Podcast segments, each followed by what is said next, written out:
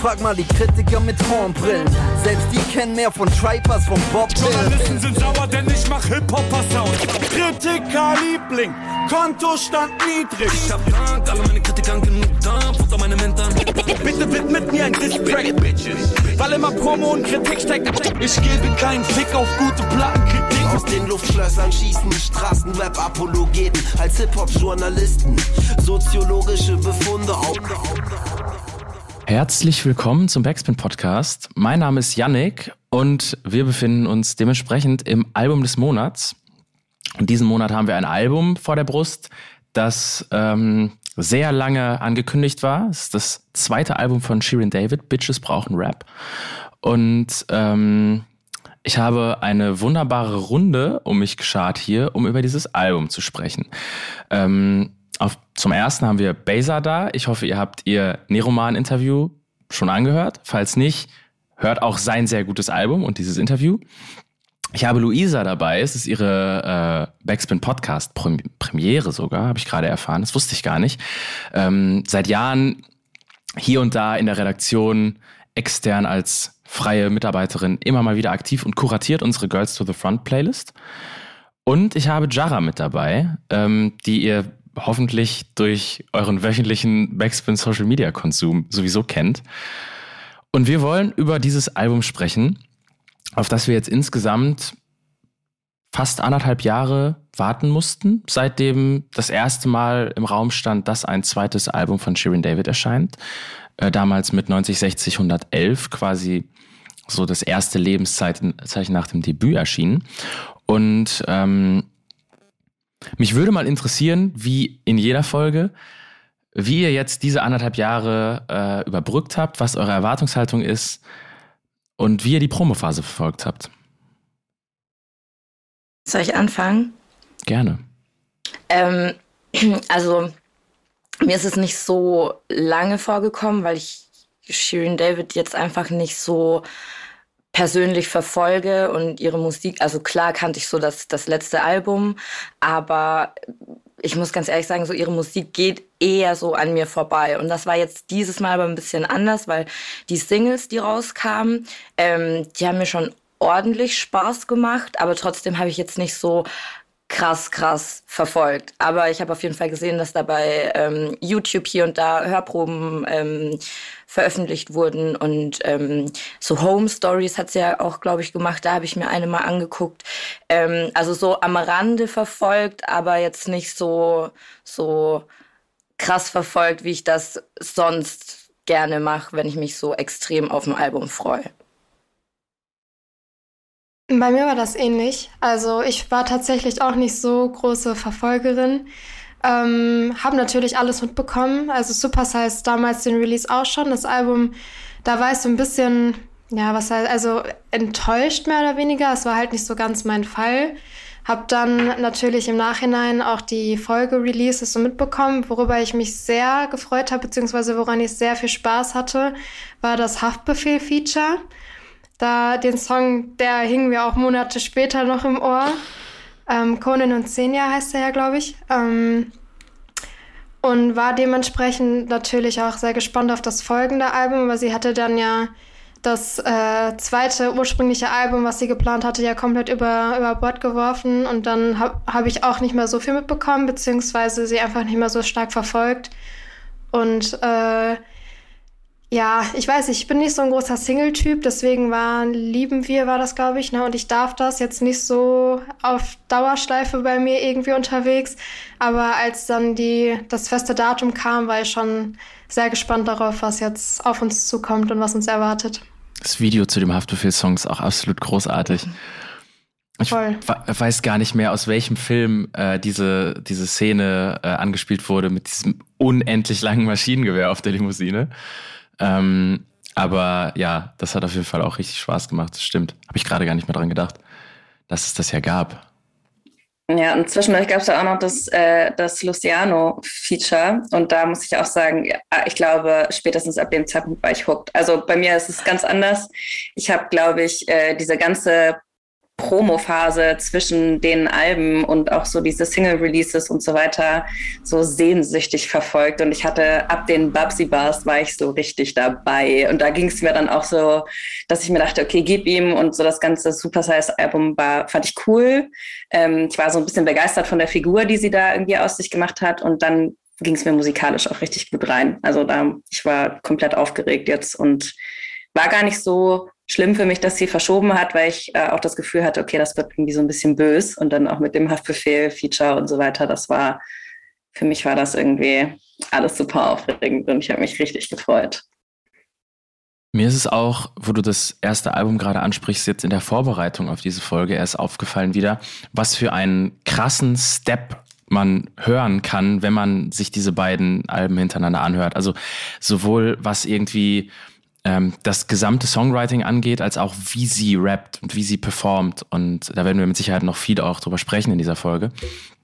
Aber das ist auf jeden Fall ein ähm, etwas, was so in der Promophase sich schon angedeutet hat. So wie auf den Punkt, dass alles gerappt ist und auch wie es äh, in den Videos aussieht. Ich glaube, im, im Interview mit Klaas hat sie erzählt, dass sie das zu Ich darf das ist quasi der zweite Versuch eines Videos erst, weil sie mhm. das erste Video komplett verworfen haben, weil sie damit noch, noch nicht ganz zufrieden waren. Also da scheint auf jeden Fall wirklich der ähm, auch Anspruch an diese Platte so hoch gewesen zu sein, dass es durchaus ähm, und natürlich dann auch, muss man dazu sagen, die finanziellen Mittel, um sich erlauben zu können, dieses Album so zu produzieren, mit Sicherheit so ähm, da sind, dass man ein Album auf die Beine stellen kann wohl, das ähm, ja ziemlich wichtig werden könnte, ähm, wenn man es in der Retrospektive betrachtet. Und du hast gerade die Babsy Bars schon erwähnt. Die kennt man schon etwas länger als so ein Instagram- und YouTube-Exclusive. Es ist jetzt das Album-Intro geworden und ich würde dementsprechend sagen, wir hören uns das jetzt mal an und dann fangen wir auch an, wirklich äh, über die Songs des Albums zu reden, denn wie immer geht das Ganze hier Track by Track. Ähm, ironischerweise, lustigerweise kann man sich das auch von ihr selber einmal anhören. Das hat sie auf YouTube hochgeladen, bespricht jeden Song einmal selber. Aber vielleicht schaffen wir ja eine schöne Ergänzung dazu und ähm, wir hören uns gleich nach den Babsy Bars wieder. Ja, das kennen wir jetzt alle schon ja eine Weile. Dementsprechend, wie habt ihr das damals, als die äh, Babsi-Bars online gekommen sind und ja durchaus eine kleine ähm, auch Welle, würde ich sagen, ausgelöst haben um Shirin herum. Ähm, wie habt ihr das damals wahrgenommen? Was hat das mit euch gemacht, als es rausgekommen ist? Ich fand das übernice. Ich kann mich noch erinnern, ähm, dass PA sich da ja zum ersten Mal, also PA Sports zum ersten Mal äh, so Props an äh, Shireen gegeben hat wegen den Babsy Bars und die dann irgendwie nachträglich wieder zurückgezogen hat und so. Da kann ich mich noch erinnern, ähm, weil dann diese Schreibdebatte ähm, wieder losgebrochen ist. Aber ich muss sagen, ich finde, die hören sich einfach immer noch, auch nach einem Jahr, so gut an. Es macht einfach so viel Spaß. Da sind so viele nice Lines dabei und genau deswegen finde ich es auch so gut, dass Shireen einfach so transparent immer ist, mit wem sie schreibt, weil das finde ich schon wichtig. Aber man merkt einfach, dass sie so die Schnauze voll hat und das ist direkt schon so eine Kampfansage und irgendwie mit Power dahinter. Ich feier's. Ich feier's. Selbst sind auch einfach so viele ähm, wirklich auch lustige und gute Zeilen in, in diesen nur gerade mal zwei Minuten. Ähm, da muss man auf jeden Fall also, große Props geben. Was sind so eure Favorite Lines? Habt ihr welche? Also ich finde die Tory Lanes Line mhm. böse auf jeden Fall. Ähm, viele gute, viele gute. Aber das ist, glaube ich, so eine meiner, meiner Favorites. Und die äh, Spray Tan Butt Painting auf Bettlaken feiere ich auch, was einfach so passt. Erinnert ihr euch an dieses Foto, das ja. sie da hochgeladen hat? Ähm, ja, stimmt. Ja, und es sieht einfach mal, ihr Arsch sieht aus wie ein Herz, wie schön einfach. Ich finde es eh allgemein irre, wie viele so ähm, Eigenverweise sie sozusagen auf ihre eigene Story hat. Ne? Also diesen, da sind so viele Insider drin, so viele Querverweise auf ihre eigene Story und ihre Arbeit schon. Und das ist äh, abgefahren. Ich finde vor allem auch irgendwie die, den Einstieg mit Alice Schwarzer mega gut. Und da drehen sich jetzt auch super viele Interviewfragen äh, drumrum. Also ne, warum nicht wie Alice Schwarzer und dass sie da wirklich auch weitergekommen ist in ihrer Meinung zu Feminismus, das merkt man, finde ich, schon auch richtig doll. Voll. Ich hatte auch total Spaß an, an der Eminem-Referenz am Ende. Because uh, I am whatever you say I am, weil ich bin ja, ich habe ja mit Eminem angefangen, also Rap zu hören. Das war ja so mein Startschuss. Und als ich dann so am Ende diese Line gehört habe, da ging bei mir auch nochmal mein Rap-Herz oder mein Oldschool-Rap-Herz auf. Da hatte ich am Ende nochmal richtig Spaß dran. Es ist ja wohl auch scheinbar, so wie man das aus den Interviews jetzt ähm, erkennen konnte, der erste Song, der in der Zusammenarbeit mit Lars Unlimited entstanden ist. Und das Album ist ja so zu Teilen, besteht es aus äh, Versatzstücken von dem, was als ursprüngliches Album geplant war und zu Teilen aus dem, was dann danach zusammen mit Lars entstanden ist. Und ähm, grundsätzlich diese, dieses äh, Zeile an Zeile ähm, Ding, das wird man ja auch beim Durchhören jetzt gleich noch merken, ähm, kann man, glaube ich, relativ gut erkennen, wann, wann man jetzt die Songs hat, die in Zusammenarbeit mit Lars entstanden sind, wann man die Songs hat, die vielleicht dann äh, mit Bossa, glaube ich, davor äh, in Zusammenarbeit entstanden sind. Aber wie sie das delivert, ist so dermaßen auf den Punkt, ähm, dass mir das auch richtig Spaß macht. Und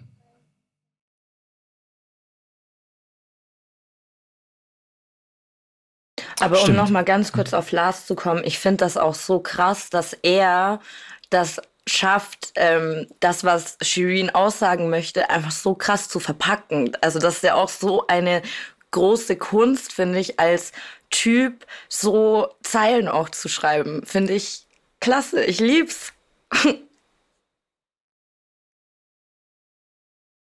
Voll. Und ich finde, die beiden passen einfach auch so gut zusammen. Also das ist einfach so Arsch auf Eimer. Ja, ich glaube, die haben einfach beide die gleiche Arbeitsmoral. Und da ist, wenn es nicht perfekt ist, dann sitzt man so lange dran, bis es perfekt ist. Und da gibt es kein Aufhören, bevor nicht irgendwas fertiggestellt ist. Äh, und ich glaube, das macht die beiden ja dann irgendwie auch zu einem guten Team, weshalb die Texte dann im Endeffekt dann auch einfach so, so sind, wie sie sind. Und zwar so geil, wie man auf dem Album hören kann. Ich würde fast sagen, wir gehen jetzt direkt schon zum zweiten Song. Der heißt Depressionen im Paradies. Und wie das Paradies ausschaut, das kann man sich in einem der besagten Roomtour-Blogs äh, aus unserem Intro anschauen. Äh, und zwar auf Gran Canaria, wenn ich mich recht erinnere. Und wie sich die Depressionen auf Gran Canaria anfühlen, das können wir jetzt für ungefähr drei Minuten lang hören. Und ähm, ja, sprechen gleich darüber. Was für ein krasses Trompetensample, auf jeden Fall. Also, das zieht einen richtig durch den Song es ist so ein bisschen, ähm, also ich habe schon gesucht, ich habe es nicht gefunden. Ich weiß nicht, ob es, ähm, ob es irgendwie möglich ist, diese Quelle zu entdecken. Ähm, klingt auf jeden Fall nach, nach so Mariachi-Trompeten, aber no idea, wo es herkommt. Äh, falls ihr es wisst, schreibt es mir. Ich würde mich sehr darüber freuen, es zu wissen.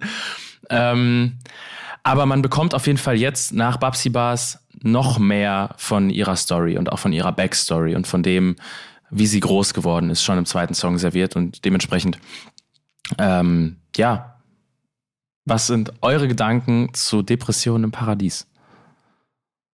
Ich glaube, da kommt so genau das raus, was wir gerade auch schon angesprochen haben. Ne? Also so diese, diese krasse Perfektion, die dahinter steckt ähm, in, diesen, in diesen Telefonaten, Sprachnachrichten, ähm, äh, die da ausgetauscht werden mit ihrer Schwester, was ich auch super gut finde, weil das ist ja auch eine Person, die so im öffentlichen Leben steht. Man erkennt sie wieder. Also man, ich finde, es, es, super viele Songs schaffen es so, sie in ihre, also dass man sich so in ihre Welt reinhüllt irgendwie. Und auch das Songwriting da so super modern, super gut. Ich weiß nicht, wenn man in Hamburg wohnt oder mal gewohnt hat oder sich gut auskennt, ist man voll drin und weiß irgendwie, worüber sie spricht, hat irgendwie die Ausblicke drin und so weiter ähm, und halt auch nochmal irgendwie so eine ganz ernsthafte und so äh, fast schon sozialkritische irgendwie Art von ihr zu sehen oder Seite von ihr zu sehen, fand ich richtig cool. Also diese Hartz-IV-Line, da war ich richtig so, okay, krass, das ist halt so heftige Sisterhood ähm, irgendwie. Das, ähm, ja, hat mich persönlich so richtig, ja, emotional mitgenommen auf jeden Fall.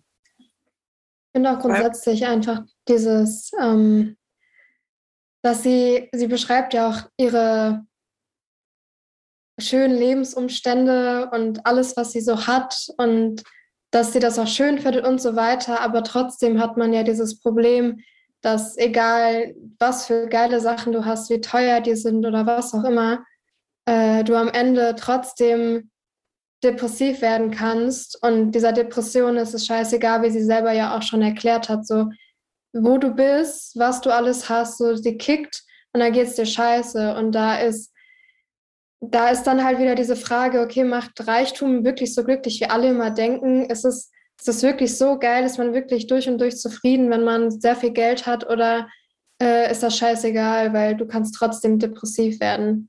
Und das, finde ich, wird nochmal richtig geil untermauert mit dem Beat, weil dieser Beat, diese Melodie, die ist wirklich sehr, die ist wirklich sehr schön. Also wie wir auch gerade am Anfang schon drauf eingegangen sind, ist auf jeden Fall eine sehr schöne rundet das ganze Ding, finde ich, sehr gut ab.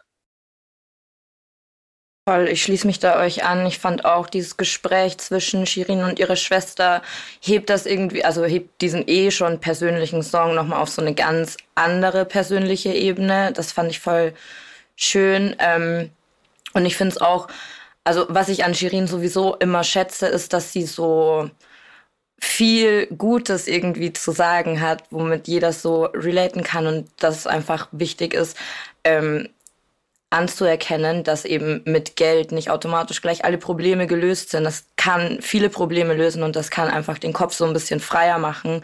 Aber vor allem auch mit der steigenden Bekanntheit und dadurch, dass sie eh selbst schon so kritisch mit, mit sich selbst und ihrer Musik und allem, was sie macht, ist, ähm, dass halt also das verhindert halt dann natürlich keine Depression und dann ist es auch kein Wunder, dass sie dann irgendwie so Tage hat, wo sie im Paradies ist, aber einfach das gar nicht genießen kann und nicht aus ihrem Zimmer kommt, weil sie sich denkt, oh Gott, schaffe ich, also schaffe ich das, dass ich damit zufrieden bin, was werden andere sagen, bla bla bla.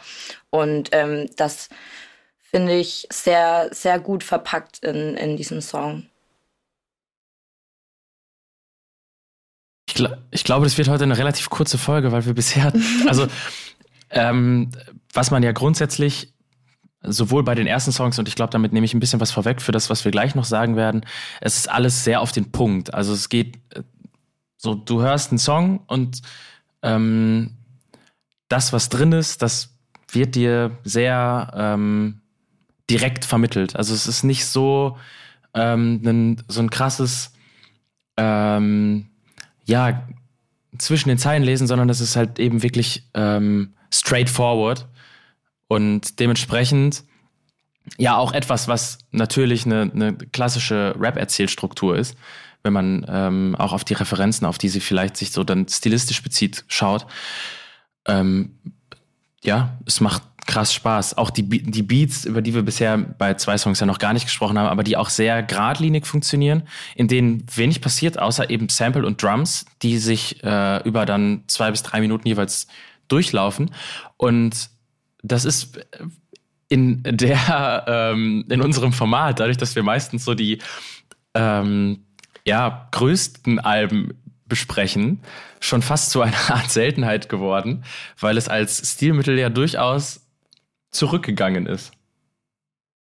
Ja, wobei ich finde, dass Beats trotzdem super wichtig sind, um einen guten Song zu machen. Also du kannst noch, noch so einen geilen Text schreiben, wenn du so einen beschissenen Beat, sage ich mal, hast, der den ganzen Text untermalt, dann ist der Song halt schon halb so gut, wie er eigentlich sein könnte, wenn ein geiler Beat drunter, drunter liegen würde. Safe, mir geht es da am ehesten um so die, die Struktur, was überhaupt in dem Beat jetzt stattfindet. Also so wie, wie reduziert sind die Drums, ähm, was macht eine Bassline und welche Elemente kommen noch dazu. Also in dem Fall jetzt war es ja wirklich einfach nur Drums, Bass und dieses Trompetensample, die dann äh, diese drei Minuten tragen. Deshalb, ja, und die, die Sprachmemos. Also äh, die Aufgeräumtheit der Produktion ähm, ist auf jeden Fall auch im Vergleich zu, zum Album davor nochmal eine, eine ganz andere. Und das gefällt mir bisher sehr, sehr gut. Der nächste Song macht uns ein bisschen wach wieder. Der ist Last Bitch, Last Bitch Standing. Und ähm, auch den werden wir uns jetzt mal anhören und mal schauen. Backspin. Song Nummer drei. Wer mag anfangen? Ich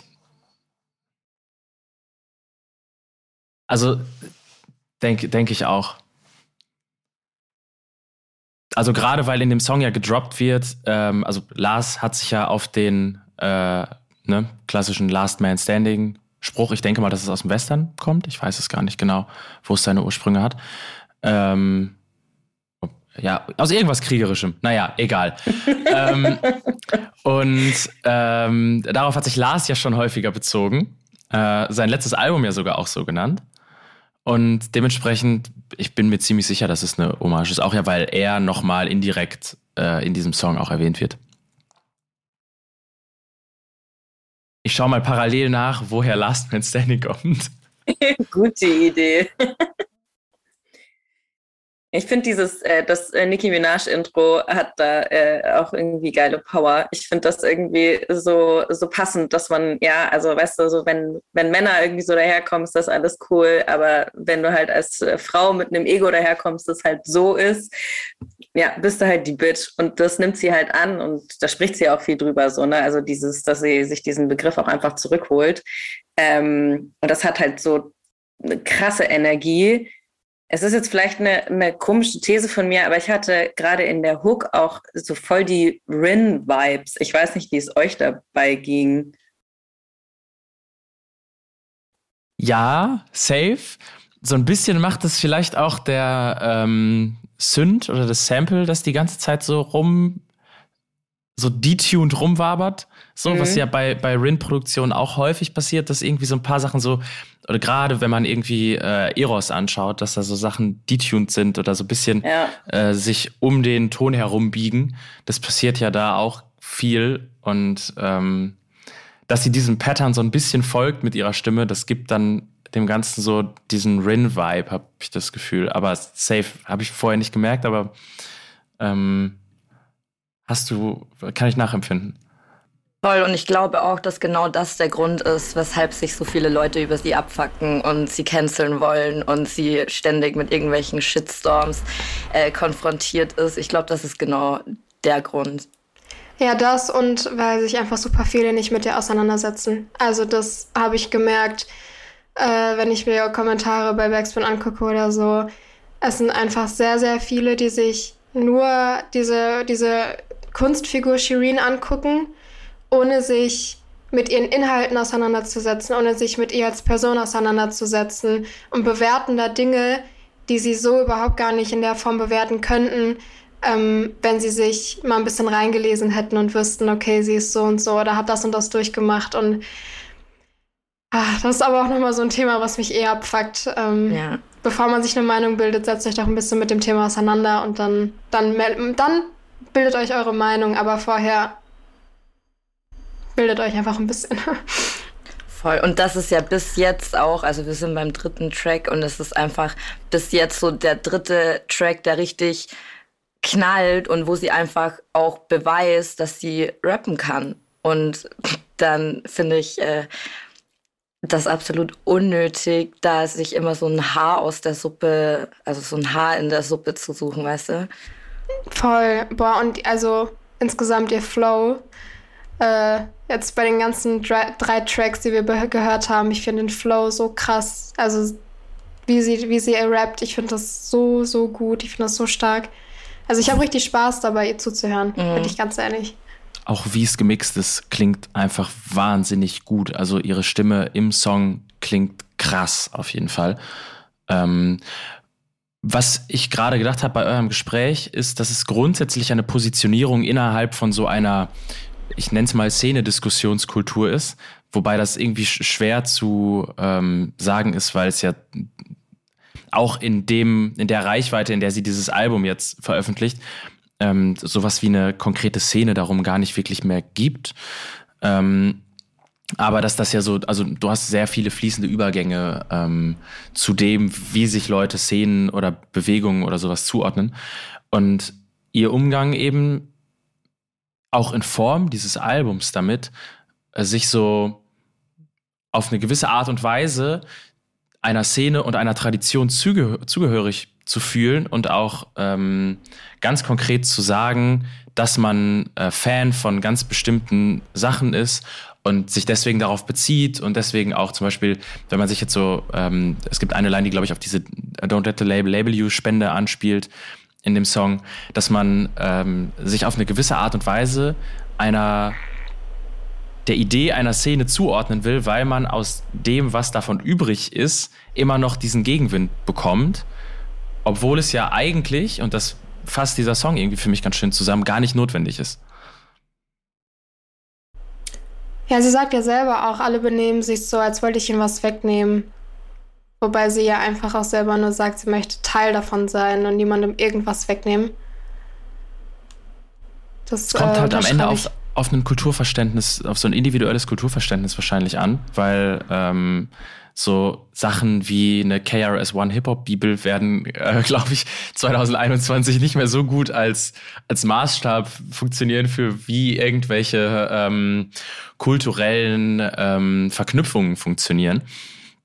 Deshalb ähm, finde ich das grundsätzlich interessant und ich würde auch im Laufe dieses Podcasts gleich gerne noch ein bisschen mehr über ihre Position in dem, was man äh, vielleicht noch Szene nennen kann, sprechen. Denn auch der nächste Song ähm, um langsam schon dahin zu gehen, NDAs zusammen mit Shindy, äh, bringt ja eine gewisse Vorgeschichte mit, die auch mit ihrer Positionierung im Deutschrap zusammenhängen. Und äh, dementsprechend würde ich sagen, wir hören uns jetzt erstmal die Kollabo an und dann sprechen wir noch ein bisschen über das, was da so alles im Vorhinein passiert ist, was im Nachhinein passiert ist und ähm, Du bist so schnell, Janik. Oder? Kommt nicht erst dann darf noch, ich darf das davor. Oh, ja, ihr habt tatsächlich recht. Wir hören, wir hören die erste Single des Albums, Ich darf das. Wir können auch das Video dazu nochmal schauen und ein bisschen über das Video sprechen. Ähm, und danach sprechen wir über die Kollabo mit Shindy. Ähm, aber jetzt erstmal ähm, hören wir Ich darf das. Die erste Single zum Album und sie wurde damals ja auch ein bisschen kontrovers aufgenommen, dadurch, dass ähm, ihr äh, auch von, von Seiten äh, Kritikern vorgeworfen wurde, dass sie in dem Moment, in dem sie ähm, Frauen ausschließt, ihre eigenen inklusiven Werte nicht ganz äh, durch den Song zieht, wenn sie äh, auch andere Frauen auf diesem Song disst. Und würde da gerne einfach mal als ersten Aufhänger reingehen, weil das so eine der Debatten ist, die ich mit der Single und dem Single-Release am interessantesten fand und äh, euch fragen, wie ihr das wahrgenommen habt. Also ich finde, ähm, nur weil man Frauen supportet und ähm, Feministin ist, heißt das ja nicht, dass ich nicht von anderen Frauen genervt sein darf und andere Frauen, die mir auf die Nerven gehen, irgendwie dissen darf. Also das wäre ja totaler Schwachsinn, finde ich. Ähm, aber grundsätzlich äh, sagt sie, also ich, ich finde das, ich finde das nicht schlimm, wenn Shirin David eine, eine Frau disst. War das die Debatte? Das habe ich gar nicht mitbekommen. Nee, es gab die Debatte, dass ähm, sie ähm, Ugly Bitches machen Pretty Bitches gerne klein rappt.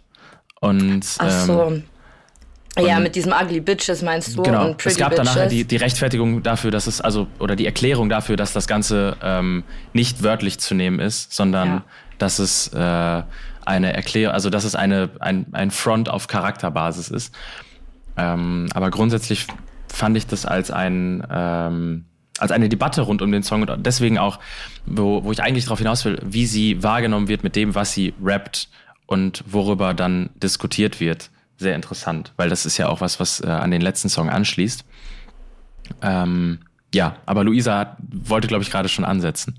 Ja, ich finde tatsächlich, ähm, finde ich es mega wichtig und gut, dass das eine Debatte irgendwie so anschiebt, weil also ich habe die Line sofort so verstanden. Ne? Also hässlich im Sinne von, ja, sei halt charakterlich nicht hässlich. Ich weiß nicht, wie das in eurer Sprache verwendet wird, aber ich verwende das tatsächlich auch ähm, viel, ähm, weil es natürlich auch sehr plakativ ist. Und ich glaube, vor dem Hintergrund, ähm, dass das dass eh immer eine Hörerinnenschaft äh, da ist, die interpretiert, wie sie möchte, ähm, ist das natürlich auch ein richtig gutes Instrument, um halt zu provozieren. Also wer macht das nicht? Wenn du dir jetzt anschaust, auf welcher also wie galant sie das auch ehrlicherweise macht.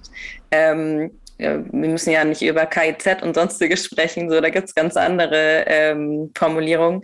Ähm, Finde ich das eigentlich voll gut, dass das eine Debatte angestoßen hat. Und ich glaube, das ist auch was, was eine Shirin David komplett aushält und auch ähm, ausdiskutiert. Und das finde ich eben das Coole daran. Also die nutzt ja ihre Kanäle und ihre ähm, Reichweite auch dafür, über genau sowas zu sprechen und auch mal zu sagen, ey Leute, wenn ihr es so aufnehmt, dann überlegt doch mal, woran es auch liegt. Ne? Also die Szene ist ja überhaupt nicht frei von Sexismus und Diskriminierung, äh, gerade unter Frauen. Das ist ja die, die Problematik auch dabei so. Ne? Und äh, finde ich auch komplett, was Jara sagt, so Frauen dürfen sich auch gegenseitig dissen, so. Wir sind auch Menschen. Wir dürfen, wir dürfen auch aufeinander losgehen, so. Das ist absolut legitim. Komm doch, ähm, Luisa. Komm doch. Nein, aber ja, das, das ist ja, du hast ja vollkommen recht, ne? Also, wäre ja irgendwie auch komisch positiver Sexismus, wenn, wenn sie es nicht dürfte. Ähm, und ja, sie darf das. So, und ich fand auch so den kompletten Song drumherum, ähm, auch mit dem Video, es wurde wieder super viel gespielt.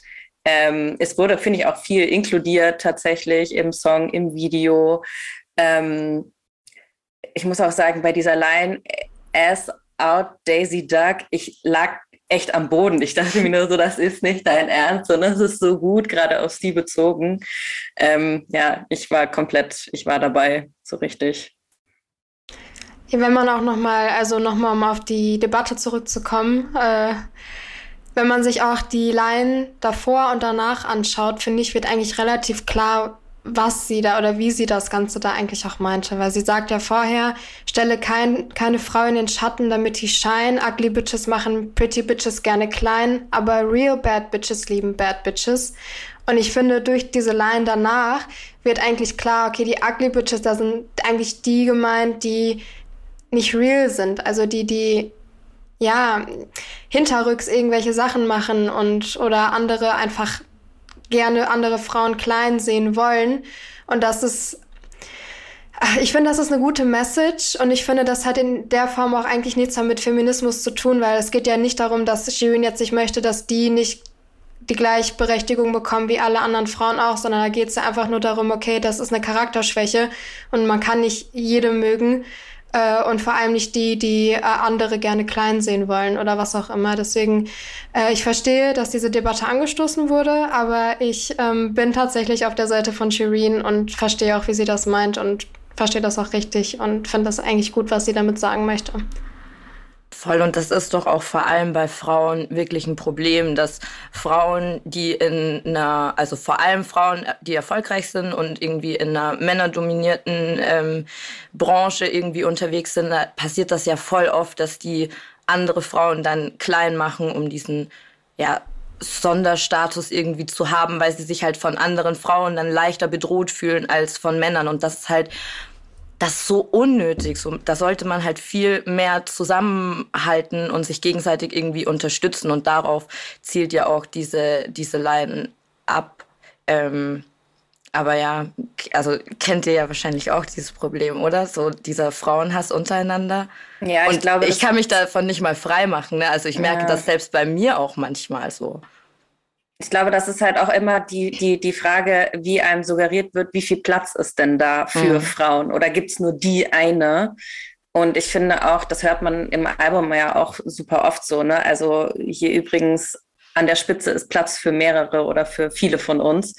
Ähm, und genau daher ähm, würde ich auch sagen, ja, kann ich das irgendwie was heißt nachvollziehen, aber die Problematik, die das anstößt, finde ich eigentlich auch tatsächlich sehr wichtig, dass man darüber spricht. Und dieses, gerade Frauen im Rap, so, es ist immer so, ja, es gibt schon, wir haben schon eine, wir haben schon eine auf dem Label, wir haben schon eine in den Charts. Und so dieses ganze, dieser Sisterhood-Gedanke, den sie durch das komplette Album trägt, so, der ist, finde ich, echt groß. Und ich glaube, wir sind jetzt bei einem Tra Track angekommen, wo das noch nicht mal so seinen, seinen Höhepunkt annimmt. Ähm, das gibt noch andere Momente auf dem Album auf jeden Fall, aber ähm, ja, voll. Das ist auch immer eine Frage, in welcher Szene bewegst du dich? Und da ist sie halt leider gerade in einer gelandet, wo das noch sehr deutlich gesagt werden muss, finde ich, ja. Ja, der ganze Track zelebriert ja einfach auch insgesamt die weibliche Emanzipation, finde ich. Es ist ja, ey, Frauen, haltet zusammen, wir sind, zusammen sind wir alle stärker und nicht äh, jede einzeln als Individuum. Diese Animation, dass einfach wir Frauen uns gegenseitig unterstützen und zusammenhalten sollen, das wird auf jeden Fall sehr stark deutlich und ist eine mega geile Message. Statt immer diesen Konkurrenzgedanken zu haben, ich äh, muss besser sein als die andere und dafür versuche ich sie irgendwie klein zu machen oder was auch immer. Ähm, nee, einfach zusammenhalten. Gemeinsam ist man stärker. Deswegen kommt Yannick heute auch nicht zu Wort, weil er sich hier drei Frauen geholt hat. Ich bin absolut happy damit. Also es ist total in Ordnung. Ich, ich habe einfach tatsächlich Spaß, euch dabei zuzuhören. Ich hoffe, alle anderen auch. ähm, deshalb ähm, sage ich auch einfach jetzt nichts dazu, sondern wir gehen in den nächsten Song. Und holst dir deine männliche Verstärkung jetzt ja an dieser Stelle? Ja, Yannick will nur Genie ja. hören. Ja. NDAs hören wir jetzt nach fälschlicher äh, Ankündigung eben schon einmal. Backspin. NDA ist ja durchaus ein Song mit Vorgeschichte, ähm, die wir jetzt, glaube ich, nicht in aller Größe und Breite ausrollen müssen, aber es gab äh, Streitigkeiten, man hat sich vertragen und es wurde ein Song gemacht, die gute alte Deutschrap mehr. Und ähm, das Feature ist, wie sie, ähm, wie sie äh, bekannt gegeben hat, quasi ihre Geburtstagsüberraschung gewesen. Also sie hat das Ganze äh, zum ersten Mal gehört über einen Lautsprecher mit dem Song, den Shindy ihr geschenkt hat süße Aktion auf jeden Fall. Und ähm, ich gebe das direkt mal wieder in die Runde. Wie gefällt euch die Zusammenarbeit von denen jetzt wirklich ähm, nicht nur auf Hook-Basis, sondern mal wirklich, ähm, wenn man jetzt, wenn man über gute alte Rap-Competition sprechen möchte, ähm, die beiden in, im, im Ring hat? Also ich kann ja gerne mal anfangen. Ich weiß jetzt schon, dass meine Meinung hier nicht geteilt wird. Äh, ich bin tatsächlich schon ein kleiner Shindy-Stan, schon etwas länger. Ich habe mir sehr, sehr viel erhofft von diesem Shindy-Part, beziehungsweise von diesem Song insgesamt. Und ich muss gestehen, ich bin tatsächlich etwas enttäuscht. Also ich habe, ich sag mal so, ich habe mehr erwartet. Und ich bin, ich bin nicht so ganz überzeugt von der Art und Weise, Mm, wie es betont wird. Also so insgesamt, der, der Flow ist gut, aber ich mag die Betonung nicht auf diesem, auf diesem Track. Äh, inhaltlich hat er jetzt halt auch nicht so viel zu sagen. Es geht halt um Geheimhaltungsverträge. Also für diejenigen, die nicht wissen, was NDAs sind, sind Geheimhaltungsverträge. Und äh, ich weiß nicht. Also ich. Es ist ein, es ist ein okayer Song, aber im Vergleich zu den anderen Tracks auf dem Album äh, geht der für mich ein bisschen unter. Also ich, ich genau, oh sorry. Ich würde kurz eben, weil ich ähm, bin da bei dir, dass ich mit dem Shitty-Part auch nicht so viel anfangen kann. Aber äh, ich finde den Song so scheiße lustig. Ähm, der ist einfach so geil frech über alle Verses. Also auch da, also der, der ähm, Text von Shindy hat großartige Zeilen und bei Shireen finde ich alles auf den Punkt. So. Ähm, es macht mir richtig Spaß, ähm, weil die äh, Pointen, die sie in diesen einzelnen Mini-Stories setzt, fast alle für mich aufgehen und das so frech und böse ähm, rübergebracht wird, dass ich ähm, einfach sehr viel Spaß beim Hören habe. Man muss ja auch dazu erzähl, äh, erwähnen, dass die Dinge, die sie da erzählt, tatsächlich passiert sind, ohne dass sie Namen droppt. Äh, ja, eine meiner Lieblingslines war tatsächlich auch, in, in seinem Kopf waren wir schon in den Flitterwochen Malediven. also der Musiker, der für sie was komponieren wollte. Äh, ja, aber Gegenseite, was ist eure Meinung dazu? Also ich liebe diesen Song und ich habe unglaublich lange auf den gewartet, weil ich habe äh, ganz früh schon die Vermutung aufgestellt, dass ähm, die beiden sich vertragen haben und wieder zusammen arbeiten könnten und Shindy vielleicht auf dem Album sein könnte. Das war im April nämlich, als äh, die ursprüngliche Version mit Shirin David in der Hook von Af Alterbach wieder online kam.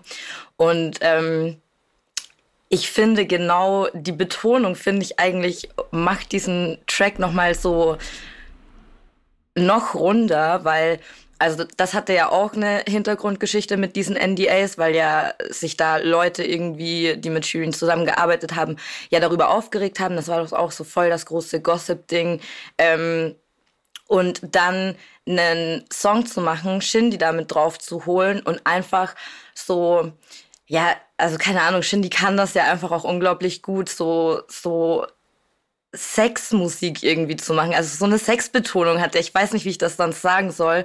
Und das bringt Shirin auch mit. Dann zusätzlich diese Zeilen und es ist einfach so eine classy, shady Art irgendwie, die Szene und die Leute, die sich wegen diesen NDAs aufgeregt haben, halt wirklich so musikalisch zu ficken. So, und deswegen mag ich genau diese Betonung, weil ich finde, es passt so gut und das ist einfach nochmal so eine ganz andere Ebene, die dieser, die dieser Track mitnimmt und keiner hätte besser draufgepasst als Shindy in meinen Augen, weil keiner auch so, ja, diese, diese süße, arrogante Art irgendwie so gut transportieren kann ähm, wie er. Ich, ich feiere das. Ich, ich finde den Track unnormal gut. Wie nice ist es, dass er rappt? Genauso einer bin ich. Ja, ich wollte ja. auch gerade sagen, ich finde auch, man merkt voll, dass der Shindy-Part, der ist wirklich ein Geschenk. Also ohne, dass man die Story kennt, finde ich, hört man das sehr. Er lehnt sich halt so sehr an sie an und ich finde das auch übertrieben nice. Und ich kann da auch ähm, Yannick total folgen. Mich hat dieser Song so krass entertained. Ich hab, der hat angefangen und ich dachte mir so, was kommt jetzt? Was ist denn dieser Beat? Das ist so ein Vorankommen irgendwie. Und dann diese, äh, diese Bibi und Tina-Line mit diesem Sound noch, ja, ja, ich sterbe. Der Sound ist ja auch aus den, aus den Hörbüchern, ne? Dieses ja, Ding, ja. ja genau. Bibi Hex. Ja. Genau. Und ich muss auch echt sagen, also die, ich finde die Hook jetzt gar nicht mal so originell oder irgendwie so, so super nice, aber die ist halt auch krass frech. Also allein dieses hier, Betzenberger klärt schon, check mal deine Mails. Es ist halt echt so, ich mache mir die Hände halt nicht schmutzig mäßig. Und ähm, ich, also mich hat der Song komplett begeistert, so inhaltlich, oh. der Beat, der Flow, das ist echt. Und ich bin kein Shindy-Fan, muss ich auch mal kurz dazu sagen. Aber ich check voll, was du meinst, so mit dieser sexy Arroganz, die da drauf ist. Und das passt so gut. Können wir auch mal bitte kurz darüber reden, dass sie gegen Flair schießt in der letzten Ja, einfach nur Und am Ende so ein kleiner Ich bin nicht dein? Faye. Ja. Ja. Oh, der hat gesessen. Der hat Voll. richtig gesessen. Habt ihr mitbekommen, wie Flair darauf reagiert hat? Ja, der hat nee. sie beleidigt in seiner Story. Warte. Äh, sie, er hat geschrieben, sie hat mich damals im Support angebettet wegen dem Shindy-Beef. Jetzt kommt sie mir so mit einem so auf einem Shindy-Song. Sie wird bald merken, ob sie die Nerven für Streit mit mir hat, hat er dazu gesagt. Ich sag dazu ah. nichts, weil ich habe keine Nerven für Streit mit Flair, aber ich habe nee. meine Gedanken dazu auf jeden Fall gehabt, als ich das gelesen habe. Nee, aber ich finde grundsätzlich jetzt nochmal, um, um auf den Song insgesamt zurückzukommen, ich liebe die Kombination aus den beiden tatsächlich. Ich fand Affalterbach damals schon ziemlich geil und ich finde, die beiden harmonieren extrem gut zusammen auf einem Song. Äh, und ich hoffe, dass da in Zukunft auch noch mehr von den beiden kommt, weil ich glaube, die beiden haben ja auch eine ähnliche Arbeitsmoral halt auch, dass sie so diesen Perfektionismus haben und ich glaube, deswegen können die auch echt gut zusammenarbeiten und ich, also ich hoffe, dass da noch mehr kommt. Es passt ja alleine auch schon durch die, ähm, durch die, ich würde es mal ähnliche, äh, den ähnlichen Referenzkatalog ähm, nennen. So, also auf, auf was für Sachen sie sich beziehen, dass, dass zum Beispiel irgendwie auch äh, Cartoon-Anspielungen äh, auf diesem Album jetzt von, von Shireen immer wieder passieren, die ja bei Shindy auch in den letzten Jahren äh, viel passieren, wenn wir jetzt diese Daisy Duck-Line zum Beispiel aus dem Song äh, eben hatten. Es gibt noch mehrere Disney-Zeilen, Disney auch, die irgendwie in anderen Songs versteckt sind, äh, was ja bei Shindy auch eine sehr prägende ähm, Peter Pan. Ja, genau. Ähm, prägende Position einnimmt und deshalb war es, glaube ich, relativ absehbar, dass das irgendwie sowohl von, von der Attitüde als auch vom, vom Textlichen ziemlich gut harmoniert. Ja, und es macht halt echt Spaß. Also bin gespannt, was da noch kommt. Es ist auf jeden Fall ein sehr gutes Duo. Ich soll ein Collabo-Album machen und Shindy zurückbringen. Ich bin so traurig, auch als ich diesen, als ich diesen äh, Part von Shindy gehört habe. Ich bin, ich habe es gefeiert und ich liebe den Song, aber es hat mich auch traurig gemacht, weil mir so bewusst geworden ist, was uns entgeht, weil dieses Album von ihm nicht kommt. Das fuckt mich mhm. unnormal ab. Das könnte ich richtig, richtig gut gebrauchen. Deswegen vielleicht, vielleicht können die ja einfach zu zweiten Album machen. Vielleicht ist das ja. so eine Lücke, keine Ahnung. Dann bin ich bei dir. Ich warte auch sehnsüchtig drauf. So eine EP wäre es für mich wahrscheinlich eher. Ich, bei so Collabo-Alben, ich bin schnell raus, wenn es so zu viele Songs werden von zwei Leuten. Aber so, so fünf gute Collabo-Songs, count me in. So Trettmann und Megalo mäßig. Und dann auch wieder mit so Skits und so wie bei Shindys letztem Album. Bei deren Arbeitsmoral wird das Album oder die EP eh frühestens erst in anderthalb Jahren erscheinen. Und das ist schon großzügig gerechnet. Ja. Ich glaube, das wird noch länger dauern. Wir, wir reden schon so, als wäre es so, als wär's so gemachte Sache. Unser hier ja, ist abgemacht. Ist auf jeden Fall abgemacht. ja, ja, Insiderblick. Check mal deine Mails. so. Das ist eigentlich die perfekte, ähm, der perfekte Schlusssatz, um jetzt Juicy Money zu hören. Deswegen hören wir jetzt Juicy ja. Money. okay, wird gemacht. Ich glaube, die wichtigste Frage ist, wie steht ihr zur Hook? Die hatten ja richtig Struggle mit der Hook, hat äh, Shirin erzählt, ne? Und ich finde die super. Also ich hatte, ich habe mich so erinnert gefühlt an ähm, an so, so Kinderlieder von früher, wo man dann immer, also da, dafür gibt's ja safe bestimmt so ein Wort für diese äh, Textstruktur, ich weiß es nur nicht. Aber sowas wie zum Beispiel, keine Ahnung, auf der Mauer, auf der Lauer, wo man immer so was weglässt und dann wieder dran holt oder so. Ich äh, feier das. Ich feier auch, dass sie einfach Luciano nur für seine Adlibs auf die Hook geholt hat. Das ist auch einfach so ein Boss-Move, finde ich. Ähm, und diese Hook also ohne die Hook würde ich den Track, glaube ich, nicht so feiern. Und ich äh, bin froh, dass sie sich für diese Hook entschieden haben, weil da gab es doch auch irgendwie so neun verschiedene. Mhm. Ähm, und ich kann mir nicht vorstellen, dass eine besser gewesen wäre für den Track als die. Voll. Ist auch ein Konzeptsong, ne? Alles reimt sich auf Juicy Money. Also alles endet, jeder Reim endet ja mit Money oder Honey.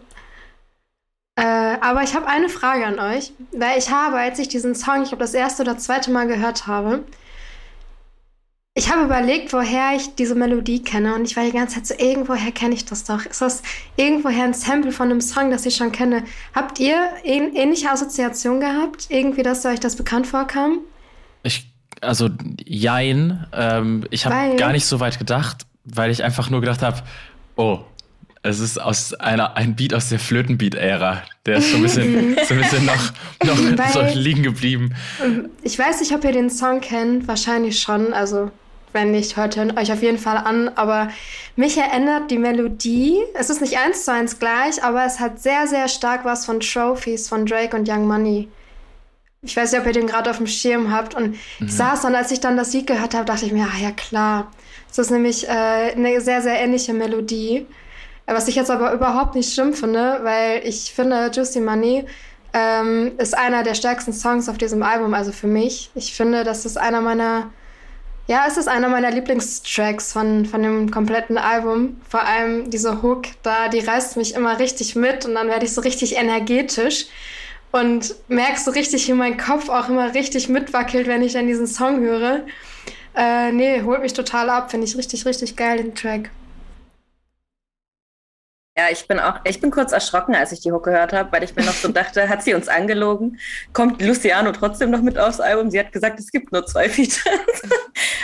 ähm, aber ich war auch, ich dachte dann auch so, okay, was für ein Move, einfach nur Adlibs irgendwie mir abzuholen für eine Hook von einem Luciano irgendwie. Ähm, ich finde, das ist voll der Spaß-Song. Also mir macht er auch einfach Spaß. Ähm, ich finde den, ich, ich finde den jetzt persönlich nicht so wertvoll oder ich kann da nicht so viel rausziehen. Es gibt so ein paar ähm, Stellen, wo ich mir denke, geil, das, da hat sie wieder so voll ihre, die hat ja irgendwie das drauf, so einen Sprachgebrauch einzubringen und irgendwie, ich kann nicht mehr normal off sagen, weil diese Frau immer off sagt. So. Und da es ist halt auch so mit diesem Juicy Money. Ich bin mir ziemlich sicher, das geht nie wieder raus bei mir.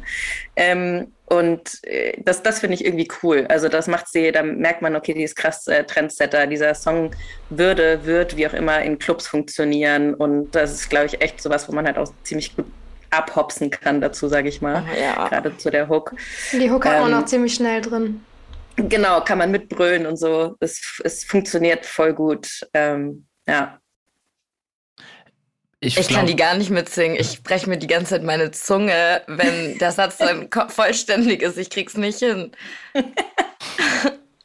Irgendwie bei mir, bei mir geht er so ein bisschen ähm, an mir vorbei. Wahrscheinlich auch, weil ich mit dem Beat nicht so viel anfangen kann und der Song ja schon sehr davon lebt, dass dieses Sample einen so durchzieht. Ähm, weil, naja, also du hast einen Sample-Loop und im Prinzip hast du ja auch einen Textstruktur-Loop, der die ganze Zeit sich durchzieht.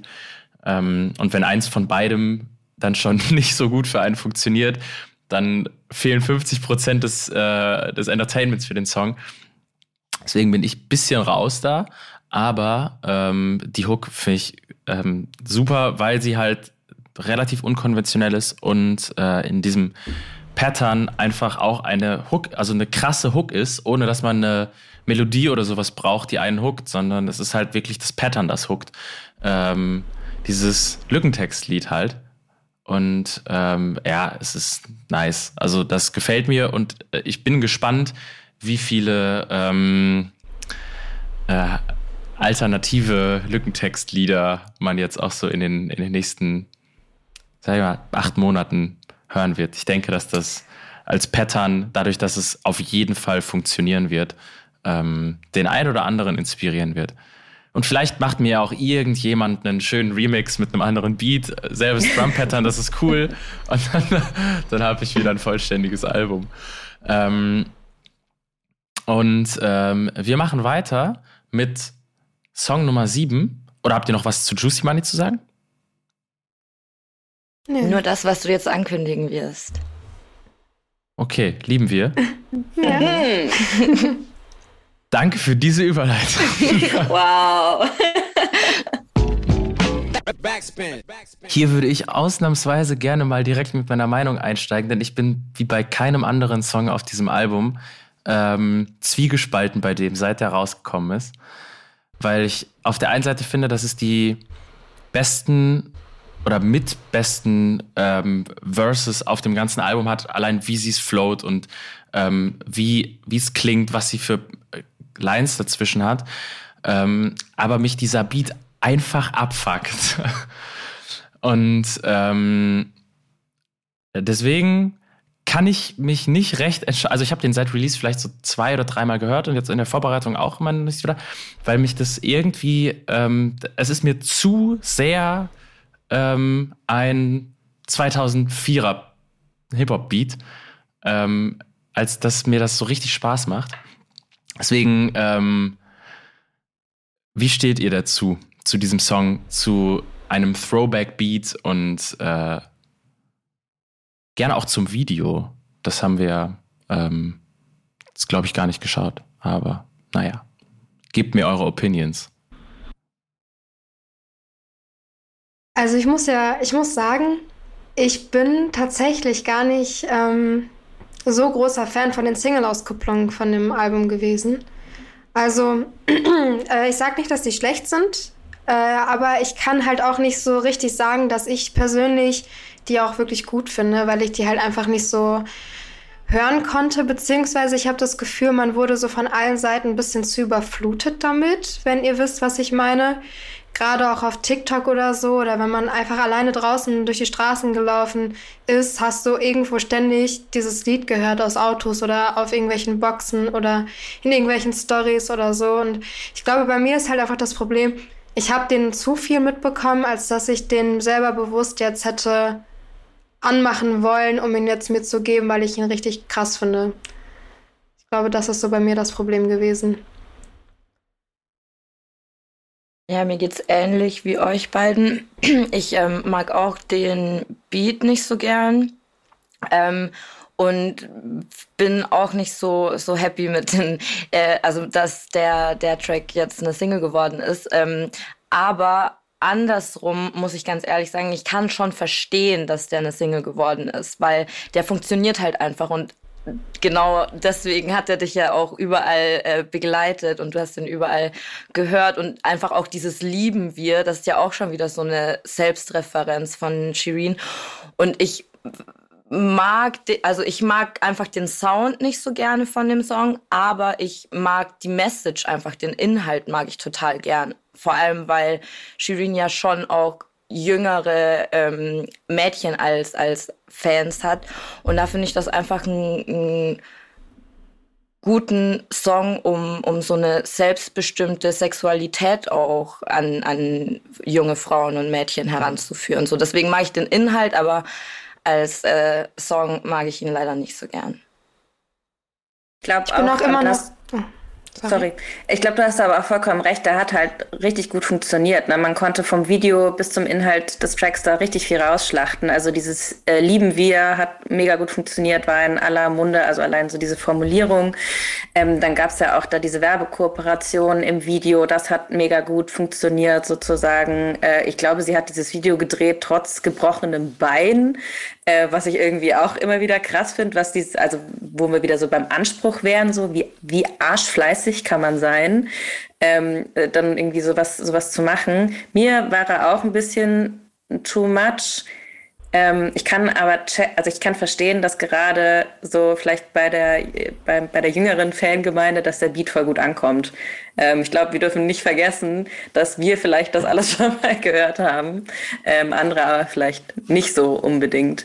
Ähm, und deswegen verstehe ich voll, dass der, der Song funktioniert, dass das eine Single-Auskopplung ist. Für mich ist es auch nicht unbedingt einer meiner ähm, Favoriten trotzdem hat sich auch wieder bei mir voll viel reingebrannt irgendwie dadurch. Also allein dieses Lieben wir und dann diese, diese Bewegung dazu. Sorry, es ist einfach so schlau. Ja, ja klar. Was mich, was mich verwirrt, das äh, zieht sich nämlich auch die ganze Zeit noch durchs Album. Sie macht immer wieder Anspielungen darauf, dass sie bi ist. Ich weiß nicht, ob ihr das auch, ob ihr da irgendwie äh, das auch auf dem Schirm habt, aber das kommt immer wieder. Es kommt auch bei Be a Ho, Break a Home mit Kitty Cat später. Äh, immer wieder und äh, ich saß auch neulich im Office und war irgendwie ein bisschen verwirrt, weil das immer wieder, immer wieder kommt.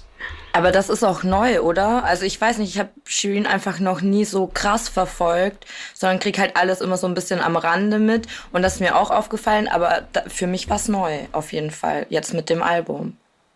Ja, ja, also ich meine jetzt auch durch das Album. Also vorher habe ich auch ehrlich gesagt auch nicht drauf geachtet, wenn ich ehrlich bin, so, aber äh, jetzt gerade beim Durchhören, eben für die Recherche, für, für die Vorbereitung, ist mir das halt immer wieder aufgefallen, dass sie das doch an der einen oder anderen Stelle öfter mal erwähnt.